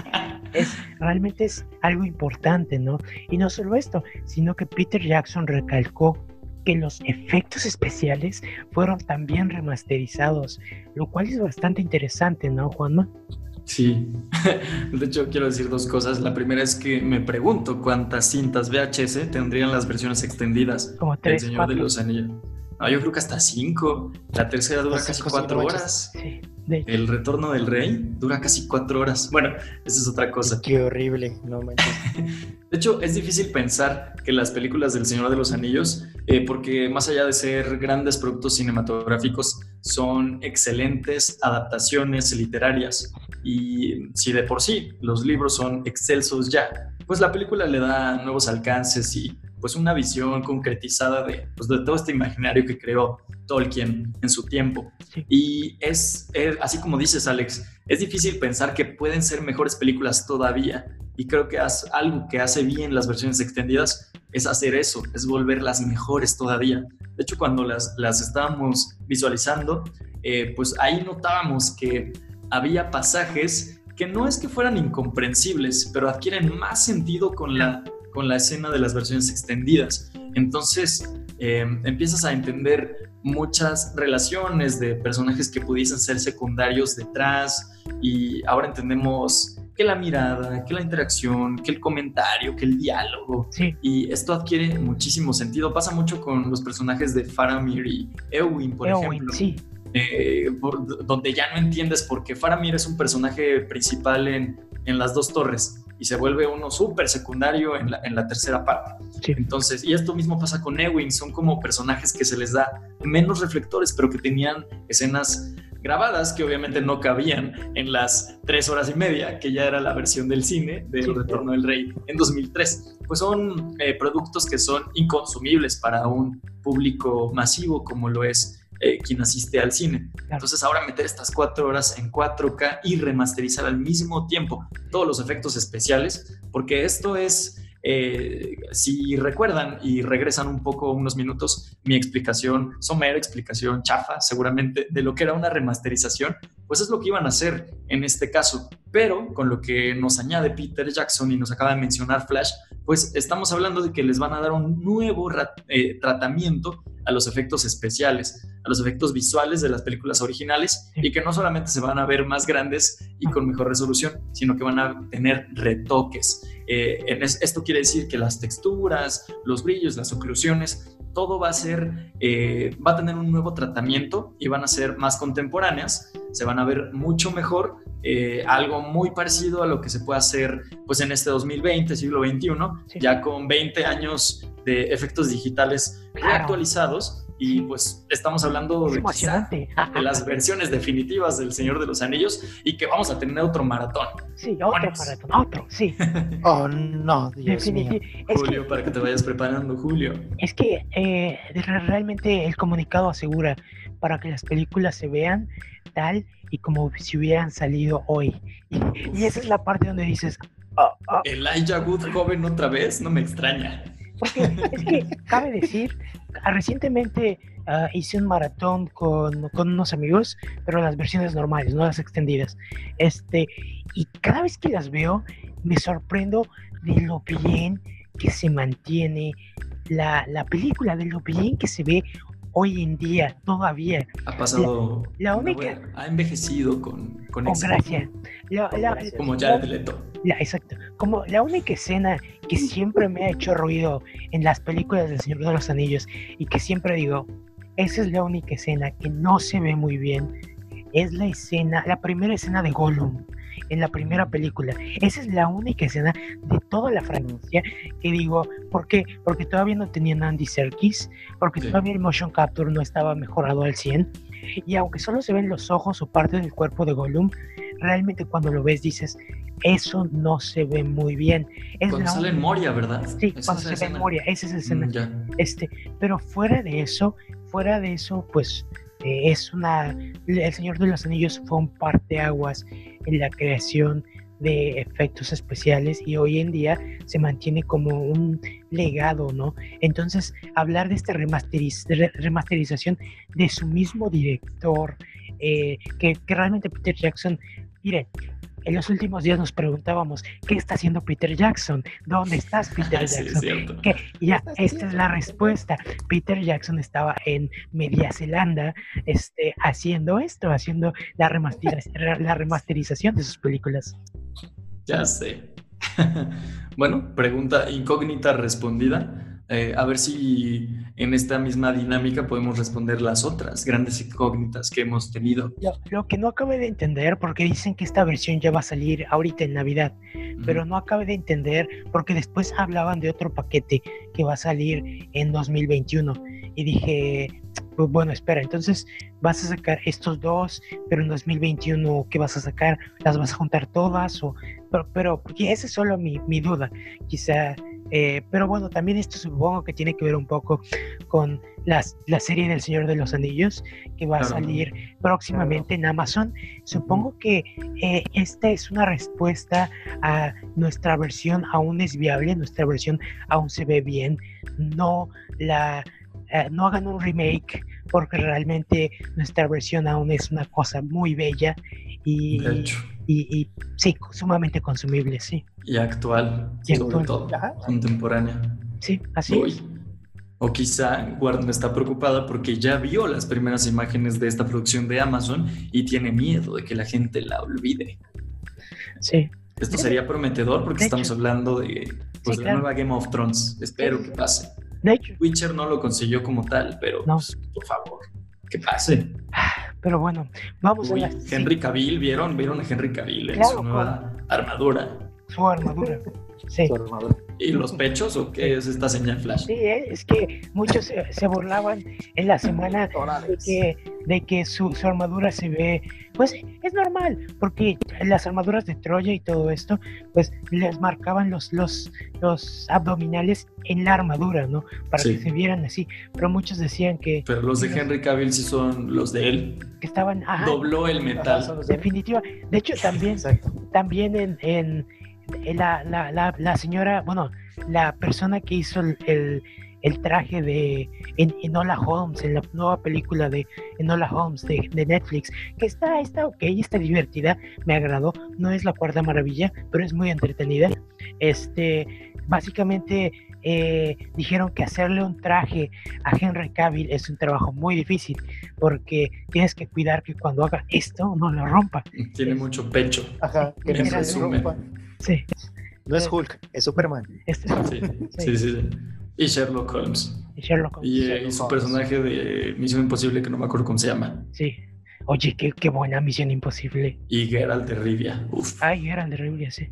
Sí. ¿Y podrá ser James Bond en algún momento? No lo Podría hacerlo. De hecho, que lo sea, por favor, sí. Ya dijo que quiere serlo. Sí. ya dijo que quiere sí, Ya lo digo.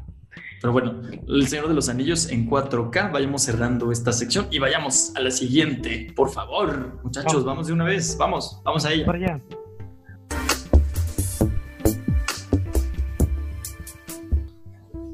Bienvenidos a la segunda sección que se llama Aparatos que funcionan con transistores, muchachos. ¿Qué significa? Videojuegos. Videojuegos. Uy, videojuegos.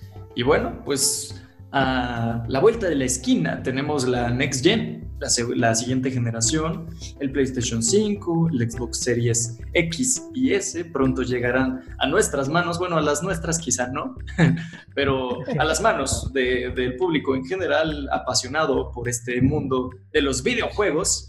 Y pues bueno, muchachos, eh, hemos hablado de que Microsoft pues está como jugando en otras ligas. Ellos simplemente se están preocupando más por el servicio que le quieren ofrecer a, a toda esta oportunidad de mercado que tienen eh, básicamente con su Game Pass y su xCloud. En este momento no me parece que estén tan preocupados por vender tantas consolas, aunque sabemos que por todos estos grandes servicios quizá es que se vendan solas. Eh, estamos a un par de semanas de ver cómo, está, cómo se desempeñan las ventas eh, en todo el mundo. Y bueno, básicamente xCloud, para quienes no, no lo sepan, combina pues dos em, servicios como tal que uno de ellos es el Game Pass y con ello Xbox quiere que pues te hagas acreedor a una suscripción del Netflix de los videojuegos. Que literal tienes todo este gran catálogo, tienes que descargarlo en tu consola o en tu computadora y pues gracias a ellos pues no vas a tener que adquirir eh, el juego como tal, como lo hacíamos antes con el plástico, con el disco o, en años más recientes con la venta digital. Eh, no vas a tener que desembolsar pues ahí los dólares o los pesos para tener acceso al juego de manera digital, sino que accediendo a esta suscripción de Game Pass, pues descargas un título del catálogo y prácticamente tienes juegos, eh, más de 100 juegos o ya no sé cuánto, eh, qué tan extenso esté el catálogo con estas nuevas incorporaciones como Bethesda y, el, el, programa de EA que también va a incluir el, el Game Pass. Eh, y el otro está esto que ha intentado hacer Google Stadia, por ejemplo, o más reciente Amazon Luna, que todavía no estrena, que es básicamente hacer esto mismo, tener acceso a un gran catálogo, pero eh, no descargar el juego. Esto quiere decir que vas a jugar todo en streaming y pues eh, ahí podemos hablar de temas de lag y otro tipo de cosas, pero básicamente tu juego no está corriendo en tu dispositivo esto quiere decir que si estás jugando en tu teléfono inteligente eh, o en tu computadora, porque también se puede, no vas a estar eh, corriendo el juego en tu CPU. No vas a usar tu memoria RAM, no vas a usar, bueno, sí vas a usar tu CPU, pero no, no, no vas a estar consumiendo todos tus recursos técnicos en el dispositivo que estés utilizando, sino lo vas a hacer a través de la banda ancha, de la conexión de banda ancha y una computadora a miles de kilómetros de distancia tuya va a estar corriendo el juego realmente. Hemos visto pues muy poquitos eh, experimentos que utilizan este tipo de tecnología. En nuestro país casi no, porque la banda ancha es terrible y las conexiones son lentísimas. Pero bueno, básicamente es a lo que le ha estado apostando Microsoft alrededor de todo este tiempo. Y sabemos que obviamente va a estar disponible en PC este servicio de xCloud y hace unas semanas pues se confirmó y ya se puede tener acceso a él a través de las plataformas de Android, eh, un servicio pues de telefonía móvil que, que tiene que bueno, que es propiedad de Google y estuvo ausente en estas primeras semanas en la plataforma rival, eh, que también tiene un gran mercado, por supuesto estamos hablando de iOS, el sistema operativo de Apple. Eh, y bueno, pues mucho se habló de que por qué no estaba, que se tenía que optimizar el servicio, la aplicación. Y bueno, básicamente esta semana se confirmó que el servicio de xCloud eh, ya va a llegar a los dispositivos iOS. Eso quiere decir que si eres un usuario de iPhone, o de iPad, ya vas a tener acceso a, toda la plataforma, a todo el catálogo de Xbox Game Pass en tu dispositivo sin necesidad de tener un Xbox como tal. Así es, cumpliendo el sueño del hacker, ¿verdad? De, tener plataformas o diseños de Microsoft en un Apple. Ándale, sí. Lo que quiso hacer más hacker Windows Phone, ¿se acuerdan de Windows Phone? Claro, Windows Mobile. Claro. Windows Phone. Que decían que, la plataforma era tan, tan universal que ibas a poder correr aplicaciones de Android y de iOS. Bueno, pues ya vas a tener una de Microsoft ahí. Qué raro, ¿no? Qué raro ver ahí el, el loguito de Microsoft en, tu dispositivo Apple. Porque sabemos que estas empresas han sido rivales pues, desde que existen las computadoras personales. Así es. De hecho, esta semana han habido varios movimientos, llamémosles pequeños, porque no es el anuncio como tal de una nueva consola o de un nuevo juego, pero han sido movimientos en cuestión de sistema, ¿no? También esta semana eh, fue anunciado que las tiendas GameStop, eh, primero, iban a tener un, un makeover o sea, todo su sistema de sus computadoras iban a ahora a utilizar pues la misma nube, de hecho, de Microsoft para hacer sus operaciones. Yo pensé eh, que iban a llegar estos, este, este equipo que demuele las casas y hacen una nueva. Así se llama, ¿no? Makeover. Extreme Makeover. Extreme Makeover, sí. Extreme Makeover. Yo pensé que eso le iba a pasar a las tiendas de GameStop Flash. Iban a llegar, las demuelen y de hecho, una super chida. De hecho, cuando se anunció eh, eh, este trato, muchos pensaron que eso iba a pasar pero que iban a demoler GameStop y a poner una tienda Microsoft. Pero no, uh. este... Y que lo iba a transmitir Home Health. Exacto. Pero no, realmente el trato consiste eh, en eso, en que su sistema operativo para hacer sus negocios va a cambiar Creo que mis vecinos están haciendo una carnita asada. Oye, sí. carnita asada. Oye, sí, Juanma. Y este... ¿Llegará el día en que Zoom también transmita olores? ¿Llegará ese día? De carnitas, pues probablemente, amigo. Tiene que, como, como en los juegos del hambre en 4K, sí, sí, sí. Este, Puede ser. Sí, eh, pero, ¿qué estaba diciendo? Se me olvidó. GameStop. Oh, GameStop. Y este, pero otra de las noticias importantes es que esta alianza, eh, no total, porque obviamente esto no significa que GameStop va a dejar de vender juegos de PlayStation 4 o juegos de, de Wii, de, de Switch, perdón. Es algo como una alianza más eh, sistemática sobre el, el sistema con, el que las tiendas trabajan. Eh, pero en agradecimiento o en seña o muestra de aprecio, eh, que bueno, GameStop va a empezar a vender un paquete del que ya habíamos hablado antes, que es el paquete Microsoft Xbox, que es como si contrataras un celular pero en vez de que te den un celular con señal y bla, bla, bla, lo que te dan es una, la nueva consola de Xbox eh, con un, este, pues sí, con una suscripción a Game Pass y a Xbox Live Gold, lo cual pagarías cada mes, o sea, pagarías como 35 dólares por la consola, eh, como si fuera un teléfono, repito, más... Como un sistema de financiamiento. Exacto, sistema de financiamiento. Entonces, aparentemente todas las tiendas GameStop van a vender van a vender esto y va a ser bastante interesante porque continúan. me compra. Continúan. Paguitos semanales. Oye, sí. No hagan eso, muchachos, salen más caras las cosas. Desde 50 pesos, uf.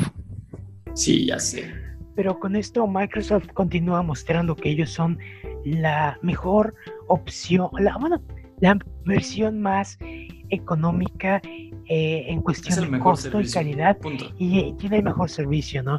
Eh, para ya antes, bueno, eh, hace unas semanas estaba hablando con Juanma y les decía que, perdón, en Reino Unido había habido una encuesta sobre las personas que trabajaban como tal en, en videojuegos y que decían que la mayoría de niños que se habían interesado por trabajar en la industria de videojuegos eran niños que precisamente tenían padres que les habían comprado videojuegos cuando eran niños, ¿no? Eh, y ahora, y que muchos niños, eh, quizá con menor eh, capacidad financiera, bueno, sus padres, no los habían interesado quizá por este mundo de los videojuegos, por lo mismo de que son muy caros, de que comprar un juego, solo un juego, aparte de la consola, es, es un gasto enorme, ¿no? Sin embargo, esta forma de financiamiento hace más accesible el jugar videojuegos para diferentes sectores poblacionales, ¿no? Sí, y sobre todo de la estrategia de Xbox, ¿no? Ahora que lo marcaban de que ya es bastante pues claro, cuál es el camino que quiere seguir la empresa. Eh, yo la otra vez estaba revisando una página de aquí de videojuegos, bueno, de, de beta de videojuegos que es Game Planet, y me sorprendió que al revisar las ofertas, en el caso de Xbox no te aparecen juegos, lo primero que te aparecen son las tarjetas para que tengas el Gol, para que tengas el, el, el Game Pass, y es de eh, lo fui viendo y dije, bueno, eh, voy a ver en qué momento me aparece un primer videojuego de, Xbox y el primero que me apareció fue FIFA 21, pero no es que digas que es un juego muy relevante, sino es porque esta semana salió a la venta aquí en México, bueno, eh, salió a la venta en el mundo, pero sí me sorprendió como primero son todas las tarjetas y es de tres meses, un año y un mes y dices, es, es ya más clarísimo que nunca, ¿no? Si ya inclusive en el algoritmo de las tiendas les piden que no te presenten videojuegos, sino mejor sus planes, ya es una estrategia más que cantada, ¿no? Y, es bastante eficaz. Eh, ya hay muchos resúmenes, inclusive de gente que es más de tecnología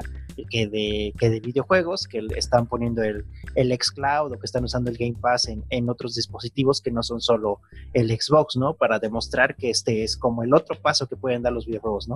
Xbox se está interesando por el futuro, que ya va a ser el streaming, que ya va a ser una compra más fácil a lo físico y es simplemente es otro, otro paso con su integración a iPhone, ¿no? Para tener otro sistema en el que se puedan integrar. Claro.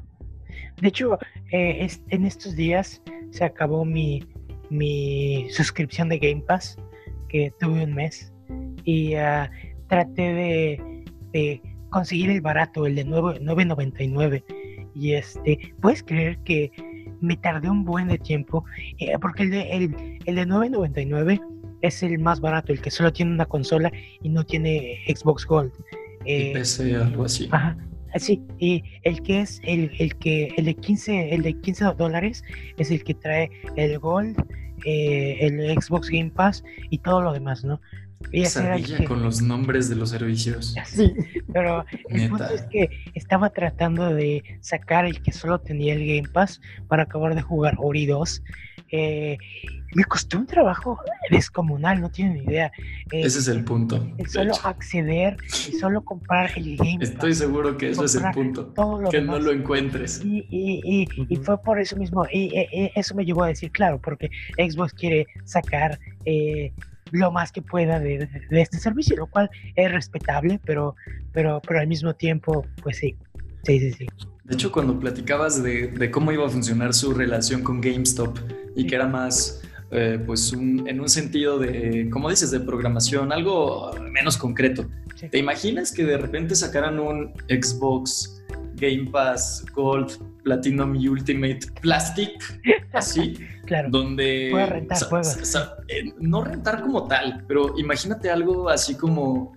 Hay gente que consume los plásticos para llenar su librería. Sí. Imagínate que, te manden las cajas o no sé, algo así. Eh, ¿tú, crees que pegaría? Yo creo que sí. La gente por, por llenar ahí su librería de, de cajitas de plástico vacías, porque realmente eso es lo que te venden muchas, muchas cajas actualmente. Si tú compras el juego en físico en la actualidad, pues sí, eh, creo que los de Xbox desde el Xbox One nada más sirve para instalar el juego y, para tener el, seguro de, para jugarlo literalmente, pero en realidad el juego se instala en la consola y, el disco solamente es como la llave para correrlo. Sí. Entonces, pues, imagínate que te incluyan ahí eh, el envío de cajitas a, tu casa, de la hecho, gente lo consumiría. De hecho, sería muy atractivo que si tuvieras Gold y llegas a GameStop y te venden el juego a 20 dólares, mucha gente lo compraría. Claro. Sí, o, que tengas una, una suscripción ahí en la que pagues más y que te puedas llevar cajas vacías a tu casa y bajarlo todo de Game Pass. Porque claro, el, sentido de acumular cosas creo que sí podría ser algo que pueden seguir pegando. No sé si ustedes lo, han visto en México, pero aquí en Estados Unidos yo he visto que los juegos digitales en tiendas como GameStop los venden en ah. cajitas, bien chiquitas, así cajitas. Y lo único que tiene también adentro es el código. De hecho, también en Japón pasa mucho eso. Y de hecho, yo quería este, conseguir, se acabaron muy rápido, pero en Amazon Japón estaban mandando el, eh, eh, estaban vendiendo en físico el Fighter Pass número 2 de Super Smash Bros. Y literalmente era el, sobre, el sobre de que te manda según Sakurai, eh, donde ves pues, con el sello de cera, de, con el logo de Super Smash. Yo quería eso. Y mm, así como yo lo quería, pues imagínate que, tanta esa, esa cosa se hubiera aprendido como pan caliente aquí en América definitivamente, Sí. Y, pues literalmente es lo que dice Julio, el sentido de acumular cosas, el coleccionismo de antes de la vieja escuela, es eso, es eh, acumular plásticos, acumular cartones, acumular cosas tangibles que puedan hacer tu experiencia pues un poquito más sensorial. ya añades el tacto ahí a tu, a tu experiencia. Y pues es algo que pues, literalmente están perdiendo todas las generaciones y, y, es algo que GameStop podría hacer. Es más, Phil Spencer. Sí, por ejemplo, a mí me impresiona eso de... a mí me impresiona eso, por ejemplo, de Nintendo Switch, ¿no? Cuando la caja es relativamente grande, pero ya cuando la abres, el, la tarjeta es muy, muy pequeña y es de pero ¿para qué quieres toda esta caja, no? Todo el sobrante. Pero dices, eh, está padre, está, está chido tener una caja así. Sí, sí. inclusive, no sé si han visto los códigos del DLC que venden en las tiendas GameStop y todo eso, que es eh, un cartoncito. Y yo, yo me acuerdo que cuando compré el código, bueno, quería comprar el código de Breath of the Wild, agarré y lo llevé a la, a la, caja y le digo, este, me, me, lo, me, me, me puedo llevar el, el, cartón. Ajá, puedo llevar el cartón. Y me dice, me dice, no, el código te lo doy en el ticket. Y le digo, pero, pero me puedo llevar el cartón. y dice, me vio así. Si, si quieres, sí, llévate. Este, este, niño es raro. Aquí te voy a decir que sí. Aquí tengo un balde lleno de, de 200. ¿Los quieres todos? Casi, casi. Sí. sí. Y los pudiste haber revendido en eBay. Obviamente. Y lo traían. Definitivamente. Lo, hubieras pensado, amigo. Ya sé, ya sé, amigo.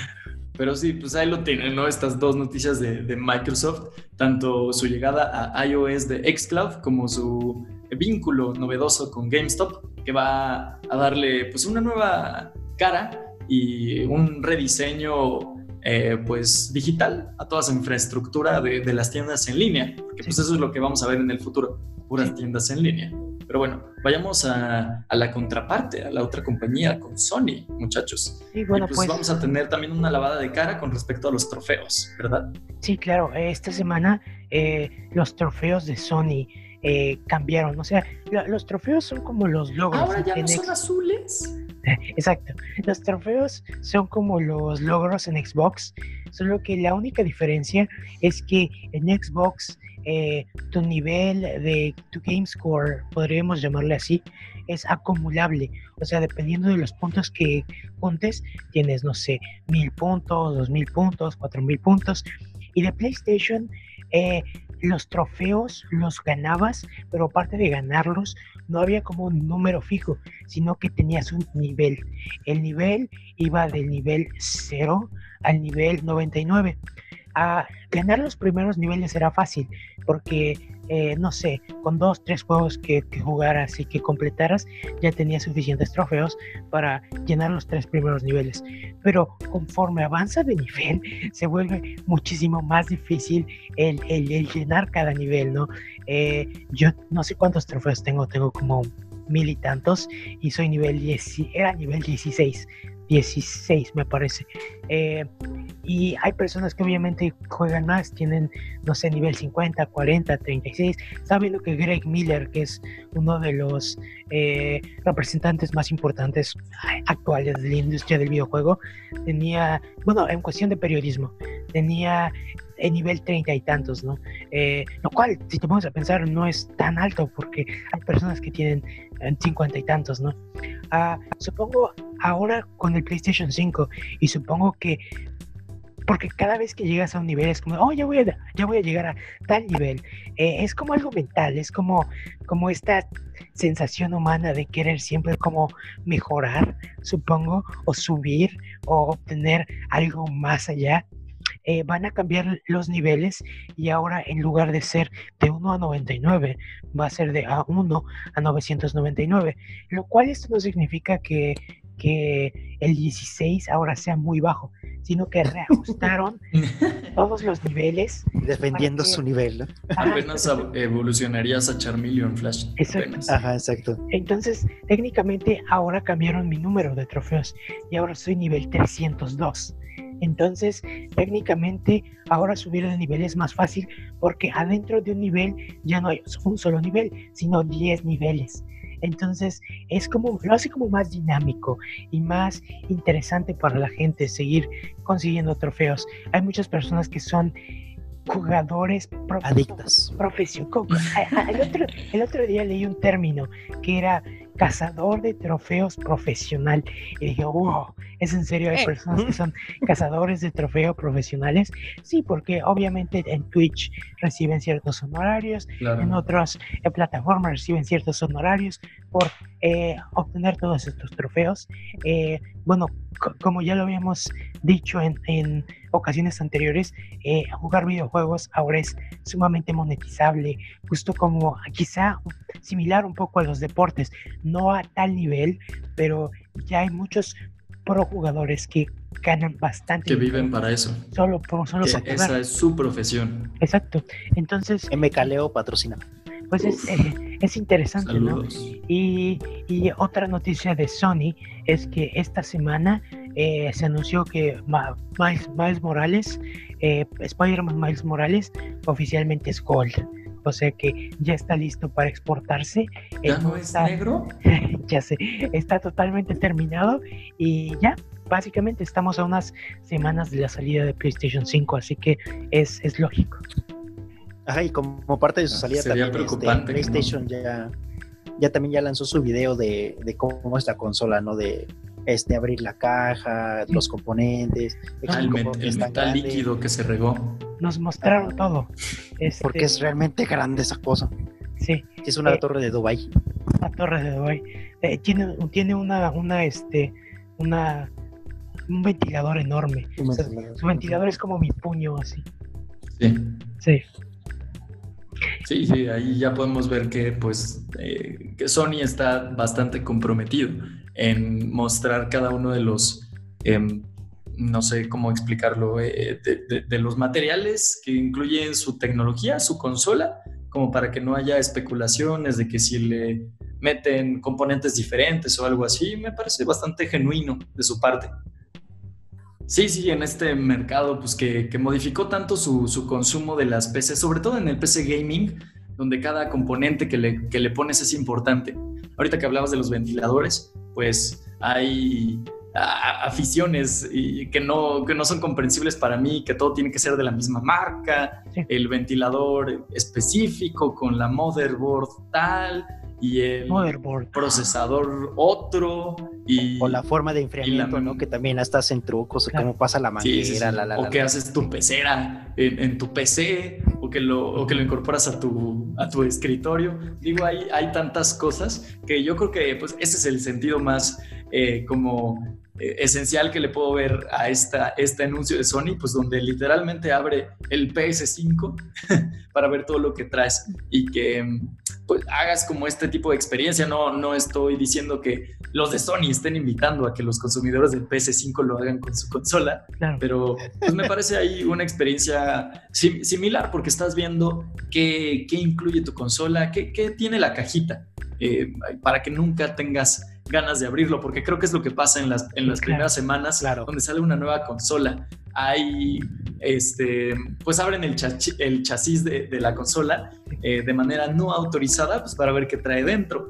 Y esto, pues me parece que va a evitarlo, eh, pues no, en gran magnitud, pero pues ya fueron los primeros en hacerlo. Y en teoría la gente no tendría por qué tener curiosidad sobre qué tiene adentro la consola. Claro, en teoría.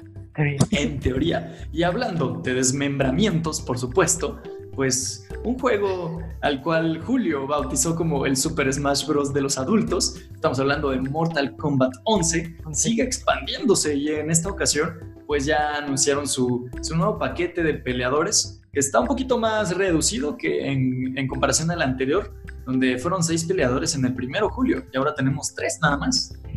Sí, que Mortal Kombat 11 sigue renovándose. Hay que mencionar que su edición anterior era Aftermath, que ya tenía, como bien lo mencionas, el primer paquete de, peleadores, pero a pesar de que lo, baja de los skins, a pesar de que muchos este, especulaban en que podría salir un nuevo videojuego de, Mortal Kombat para las nuevas generaciones, ya se confirmó que va a seguir siendo este Mortal Kombat 11 en el inicio y que va a aparecer, y para eso integran un nuevo paquete de, de combatientes en donde tenemos a Rambo como su gran estrella que no solo tiene el diseño original de la película, bueno, de la primera película de Rambo, sino que también Sylvester Stallone hizo la voz del personaje para el videojuego y eso está bastante curioso, ¿no? Y, junto a él también viene Milena y este, ¿quién era el otro que me, que me decías? Que ya se me olvidó otra vez. Este, Rain, Rain, el sub que no está congelado, que es agüita todavía en estado líquido. Exacto. Eh, Exacto, nuestro Sub-Zero que no es Sub-Zero, uno de los tantos niños que existen en Mortal Kombat. Y ya con esto, pues sí, este, ah, me encantarán las bromas de que este es el Super Smash para la gente más adulta, ¿no? Para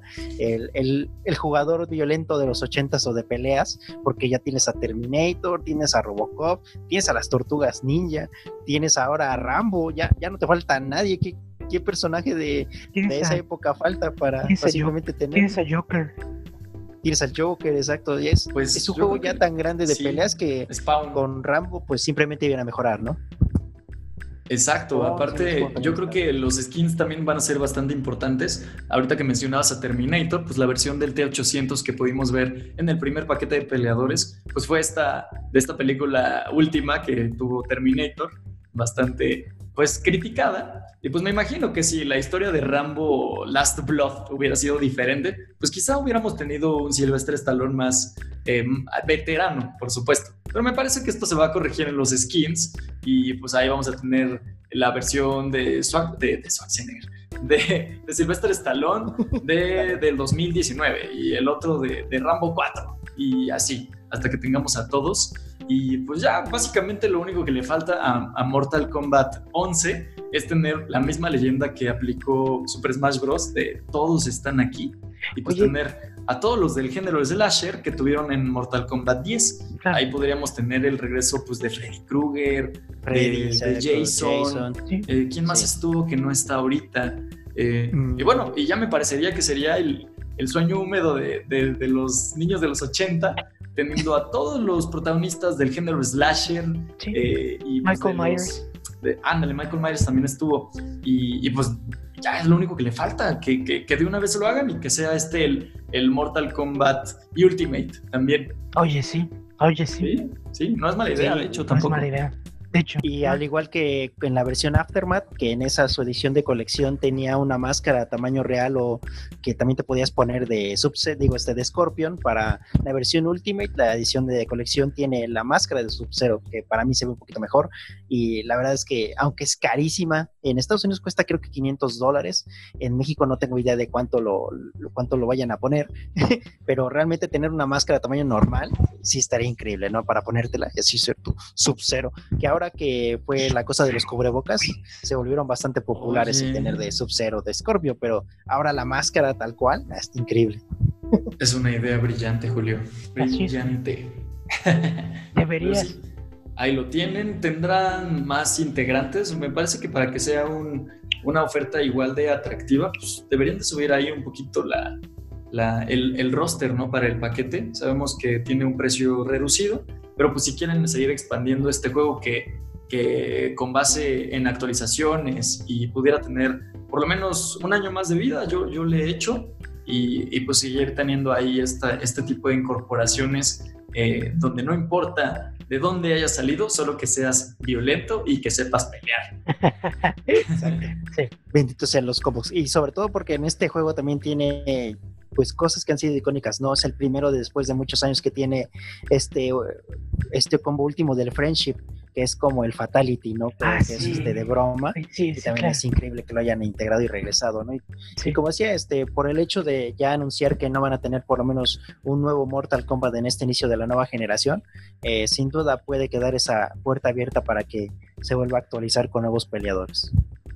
Oye, Depredador también está, Alien, Alien ha estado. Sí, sí, sí, sí, Entonces ahí, pues, ahí ya tienes a, todos, o sea, no sé, no sé quién falte realmente.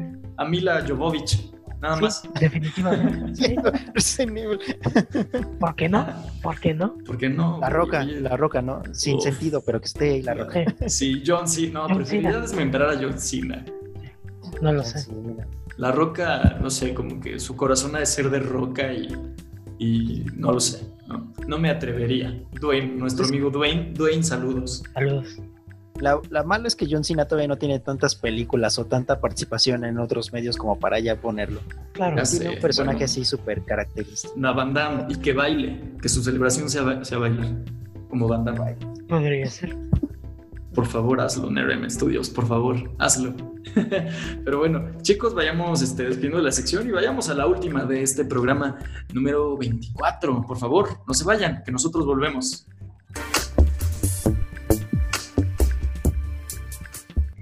Y bienvenidos a la tercera sección del programa conocida como tercera sección, ah, en la cual normalmente tenemos un tema al azar. Y esta semana bueno, y al final les decimos que todo va a estar bien. Oh, y al final les decimos que todo va a estar bien. Y recuerdo la semana pasada cuando hablábamos sobre eh, glitches en la Matrix y todo esto y cosas chistosas que pasan. Hoy estábamos en... Yo no lo recuerdo. ¿Eso pasó? No te creas. Ah, estábamos hablando hoy de algo similar. Eh, Julio, ¿puedes explicarnos en qué consiste el efecto Mandela, por favor? Claro, eh, el efecto Mandela. Eh, ahora que estábamos leyendo sobre esto y estábamos buscándolo, me encontré con un artículo que tiene inclusive lo que decía Mulder de los hombres, eh, el expediente secretos X sobre el efecto Mandela. Y Mulder lo escribe así. Cuando alguien tiene una memoria de algo que no está compartido por la mayoría o por el total de la población, este, por ejemplo, cuando una persona tiene la memoria de haber visto una película, que en este caso en la serie nombran a Shazam, que me la enseñó Flash, cuando cierta parte de la población siente haber visto la película, pero no hay ninguna este, casualidad o no hay ninguna un rato real de que esto haya sucedido o, que, se haya o que exista o que sea real dice y termina su cita este Mulder diciendo que solamente esto puede ser un efecto de que la gente confundió Kazam la película de Shaquille O'Neal con un algo de algo relacionado con Sinbad por su este apariencia física que era más o menos la misma no y el efecto Mandela es esto este pequeños detalles de ciertas cosas que por el paso del tiempo nosotros ya no podemos recordar con exactitud y cuando volvemos a visitar pensamos que son diferentes a lo que recordamos. Sí, de hecho, ah, recientemente estaba viendo un podcast sobre que la memoria realmente es muy, muy maleable y muy complicada, porque nosotros creemos que las cosas que pasan, eh, que nuestro cerebro lleva una cuenta exacta de las cosas tal y cual pasaron pero la mayoría de los recuerdos que tenemos son anecdotales, o sea, el cerebro recuerda la generalidad e inclusive hay memorias que con el paso del tiempo pueden cambiar debido a diferentes opiniones de otras personas. Juanma, ¿nos puedes decir por qué el efecto Mandela es conocido como el efecto Mandela? Así es, eh, al parecer, bueno, nosotros no somos tan viejos, pero eh, pues todos conocemos a Nelson Mandela, quizá nuestra generación lo tenga más presente porque nos tocó eh, eh, visualizar las, el Mundial de Fútbol en 2010, donde tuvo lugar en Sudáfrica. Y pues ahí, de hecho, fue el resurgimiento de Nelson Mandela para, para muchísima parte de la población. de hecho, muchos de ellos aseveraban que pues este gran em, gobernante de la nación sudafricana eh, ya había fallecido hace mucho tiempo y para muchos fue una sorpresa que apareciera ahí eh, pues en la inauguración de, de este mundial.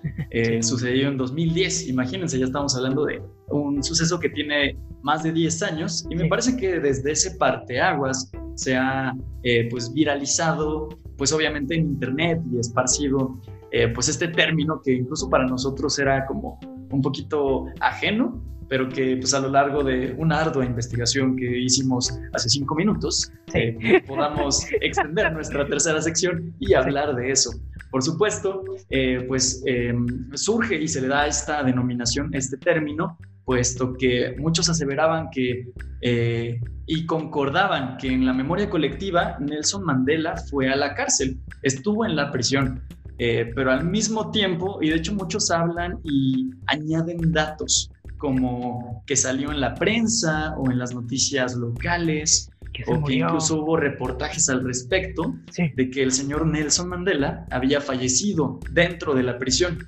Y otra, otro segmento igual de masivo de la población decía que no, que pudo salir de la cárcel y que estaba vivo, pero fuera del escrutinio público y de la vida pública. Entonces, pues tenemos estas dos eh, partes de la balanza, donde unos aseveraban por completo que había fallecido en la prisión y otros pues que había sido liberado, pero pues la concepción y, las coincidencias pues sí eran, este, sí eran comunes denominadores. Es decir, estuvo en la prisión y estaba muerto o, estaba libre, pero estaba fuera del ojo público. Y al momento de que sucedió el Mundial de 2010, pues creo que se, se, vino a esta mesa de discusión pues el término del efecto Mandela. Y quizá este, este suceso pueda ser ajeno para muchos, eh, pues porque pues no siguen las noticias o no están interesados en la política, pero creo que podemos dar ejemplos más eh, pues familiares para, para nuestra, nuestro público o quienes nos suelen escuchar y por ejemplo dar algunos ejemplos de películas, ¿verdad chicos? Sí, o sea, en resumen, para quizá aclararlo por tercera vez, el efecto Mandela es cuando parte de la población cree recordar que pasó algo que realmente no pasó o que no es como ellos creían que era. Entonces, eh, vamos a mencionar cuáles son, cuál es nuestro efecto Mandela favorito. Así que, eh, Julio, empieza. ¿Cuál es tu efecto Mandela favorito? Eh, el mío es sin duda el de Monopoly, porque fue el primero que leí ya cuando era más o menos adolescente. Y sobre todo porque yo sí lo recordaba así, que el, el hombre de Monopoly, que es este viejito, chiquillo, como el José Ramón Fernández de los juegos para mesa, tenía un monóculo y es porque tenemos la concepción de que los ricos tienen un monóculo como yo ahora mismo. Claro, así es, cuando Como Juan. Acabas de hacer. Ah, se rompió Pero resulta que la figura de. Pero se ven bien, amigo. Pero se ven bien, exacto.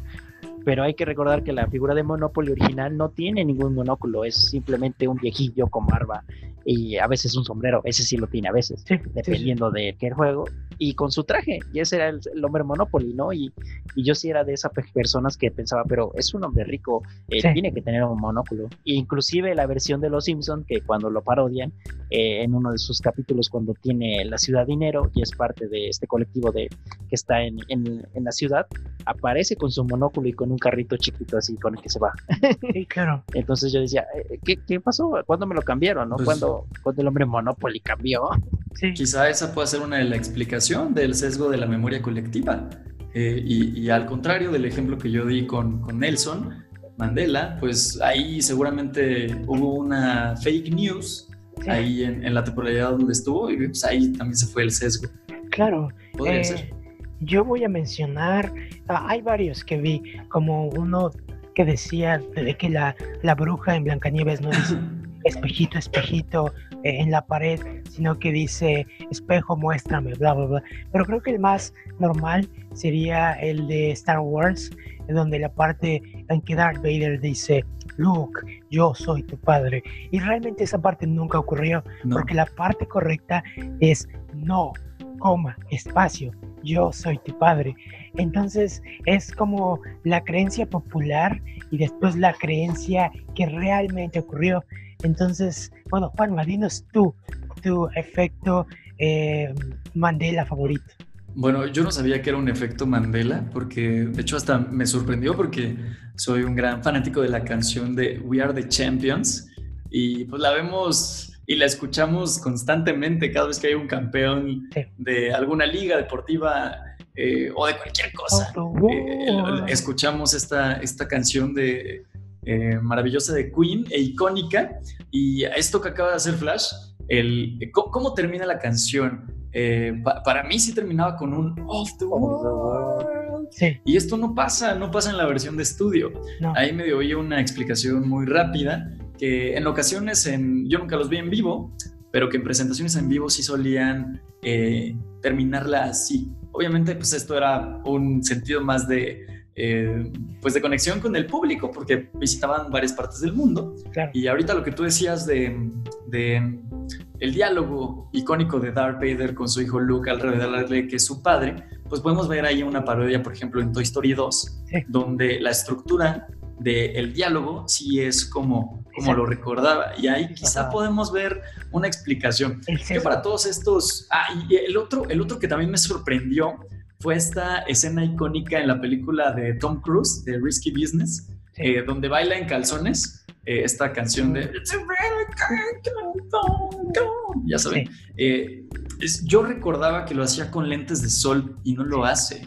Oh, Entonces, lo primero que buscas eh, cuando googleas la película, te sale el póster de la, de la cinta y con gafas. Con gafas de sol. Entonces ahí como que podría encontrar la otra explicación. Sí. Eh, bueno, eh, fallas, hablar de efecto Mandela y cosas en general. Sí.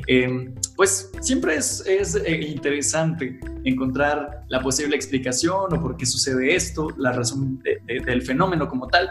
Y pues aquí hemos dado varias cosas, pero al estar creo que ya tan generalizado dentro de la población, eh, por lo menos el concepto de efecto Mandela, creo que ha hecho que pues queramos buscar muchísimos ejemplos y como eh, sí coincidir todos nosotros de que eh, es parte de una conspiración y, añadimos que esto hace más emocionante pues nuestro mundo como tal pero es interesante. Creo que eh, estudiarlo de manera sociológica, ya con una metodología científica por medio, creo que sí, no, sé si hayan eh, estudios al respecto, no tengo la información, no tengo el dato, pero me parece que sería bastante enriquecedor para darle un poquito de seriedad al fenómeno, porque si está siendo eh, tan permeado en, la sociedad últimamente, sobre todo por esta proliferación del Internet y los alcances que tienen este tipo de notas y de información como tal, eh, creo que sí sería bastante interesante y pues podríamos concordar quizá que, que sí haya eh, quizá información dada estratégicamente para, para ciertos fines. Y este me parece que es uno de ellos. Por ejemplo, a, nadie le va a cambiar pues que Luke o que Vader diga tal o cual diálogo, pero me parece que el, el, de Nelson Mandela pues sí es algo ahí bastante eh, pues importante, ¿no? quizá pueda tener un fin político, exacto, ideológico, que pueda quizá ahí cambiar una elección. Y no se me haría descabellado que, que, que realmente pues las élites o el gobierno sí, sí tengan este tipo de, de interacciones o de mensajes subliminales para que la gente recuerde algo totalmente diferente. Sí, me acuerdo de los buenos años de Taringa, en donde hablaban de estas, este, de estas cuestiones del efecto Mandela, que una de las mejores teorías era de que cada, cada vez que alguien viajaba en el tiempo y cambiaba algo mm. de la historia, se producía un efecto Mandela. Entonces era como y la darte cuenta no, de que modificaba la memoria de todos. Oye, obviamente sí, claro, exacto. Que tenían todavía como recuerdos este, las personas de cosas pasadas, ¿no? Pero que cada vez que alguien viajaba en el tiempo y modificaba algo, producía algo en el futuro que se mostraba con esto, ¿no? Que un efecto Mandela se creaba porque había gente que tenía conciencia de otra cosa. Inclusive en el supercómic de House of M tienen como cierta parte de esto, porque hay personajes que siguen teniendo memorias de la que es la realidad y no la que crea Scarlet Witch en el cómic. Entonces se preguntan que por qué este tiene este tipo de sueños, ¿no? El más claro es Peter. Peter, este, también, creo que en el cómic sí tienen, llegan a decirle esta referencia del efecto Mandela porque él recuerda a su tío muerto, que es lo que realmente está pasando. Y, es lo que lo, tortura constantemente. Exacto. en sus sueños es lo que él sigue viendo. Qué triste que no veamos eso en WandaVision. Ya sé. Pero bueno, lo vemos. Eh, eh, en ese caso, creo, creo que yo me quedo eh, un poco más con, eh, pues sí, eh, que, quizás se deba hacer una investigación cualitativa, cuantitativa, y que es más como el efecto de la memoria, que realmente como humanos tenemos una creemos que nuestra memoria es 100% fiable, cuando realmente es muy maleable, fácilmente maleable. Sí, es como cualquiera, si nos ponemos a contar nosotros tres una anécdota y en algún punto no coincidimos, cada quien ya va a formar su propia historia. Claro, y eso pasa muchas veces. Si te reúnes con gente que tienes mucho tiempo de conocida y empiezas a contar historias, en algún punto va a decir, no, pero no te acuerdas, esto fue diferente y así. Como siempre, cuando siempre Flash intentó saltar el río que divide el, ah, complejo cultural universitario. Se cayó. Y no, llegó. Yo digo que fue el pie derecho y hay gente que va a decir que fue el pie izquierdo. Gracias. Pero todos coinciden en que se mojó. Sí, de hecho, no, lo, lo, lo, que da temor aquí no es, no, no son los sucesos como tal, es esta eh, cantidad de personas que aseveran cosas. Incertidumbre, sí, claro. Que, no suceden. Por ejemplo, una explicación del Monopoly y el monóculo, pues pudiera ser eso, un juego de palabras, no, no lo sé. También eh, hay, Queremos rellenar espacios de ideas parciales para hacerlas completas. Claro. Entonces ahí puede estar la, eh, cómo llenamos la información, cómo lo hace nuestro cerebro de manera inconsciente y porque tenemos estas percepciones pues equivocadas.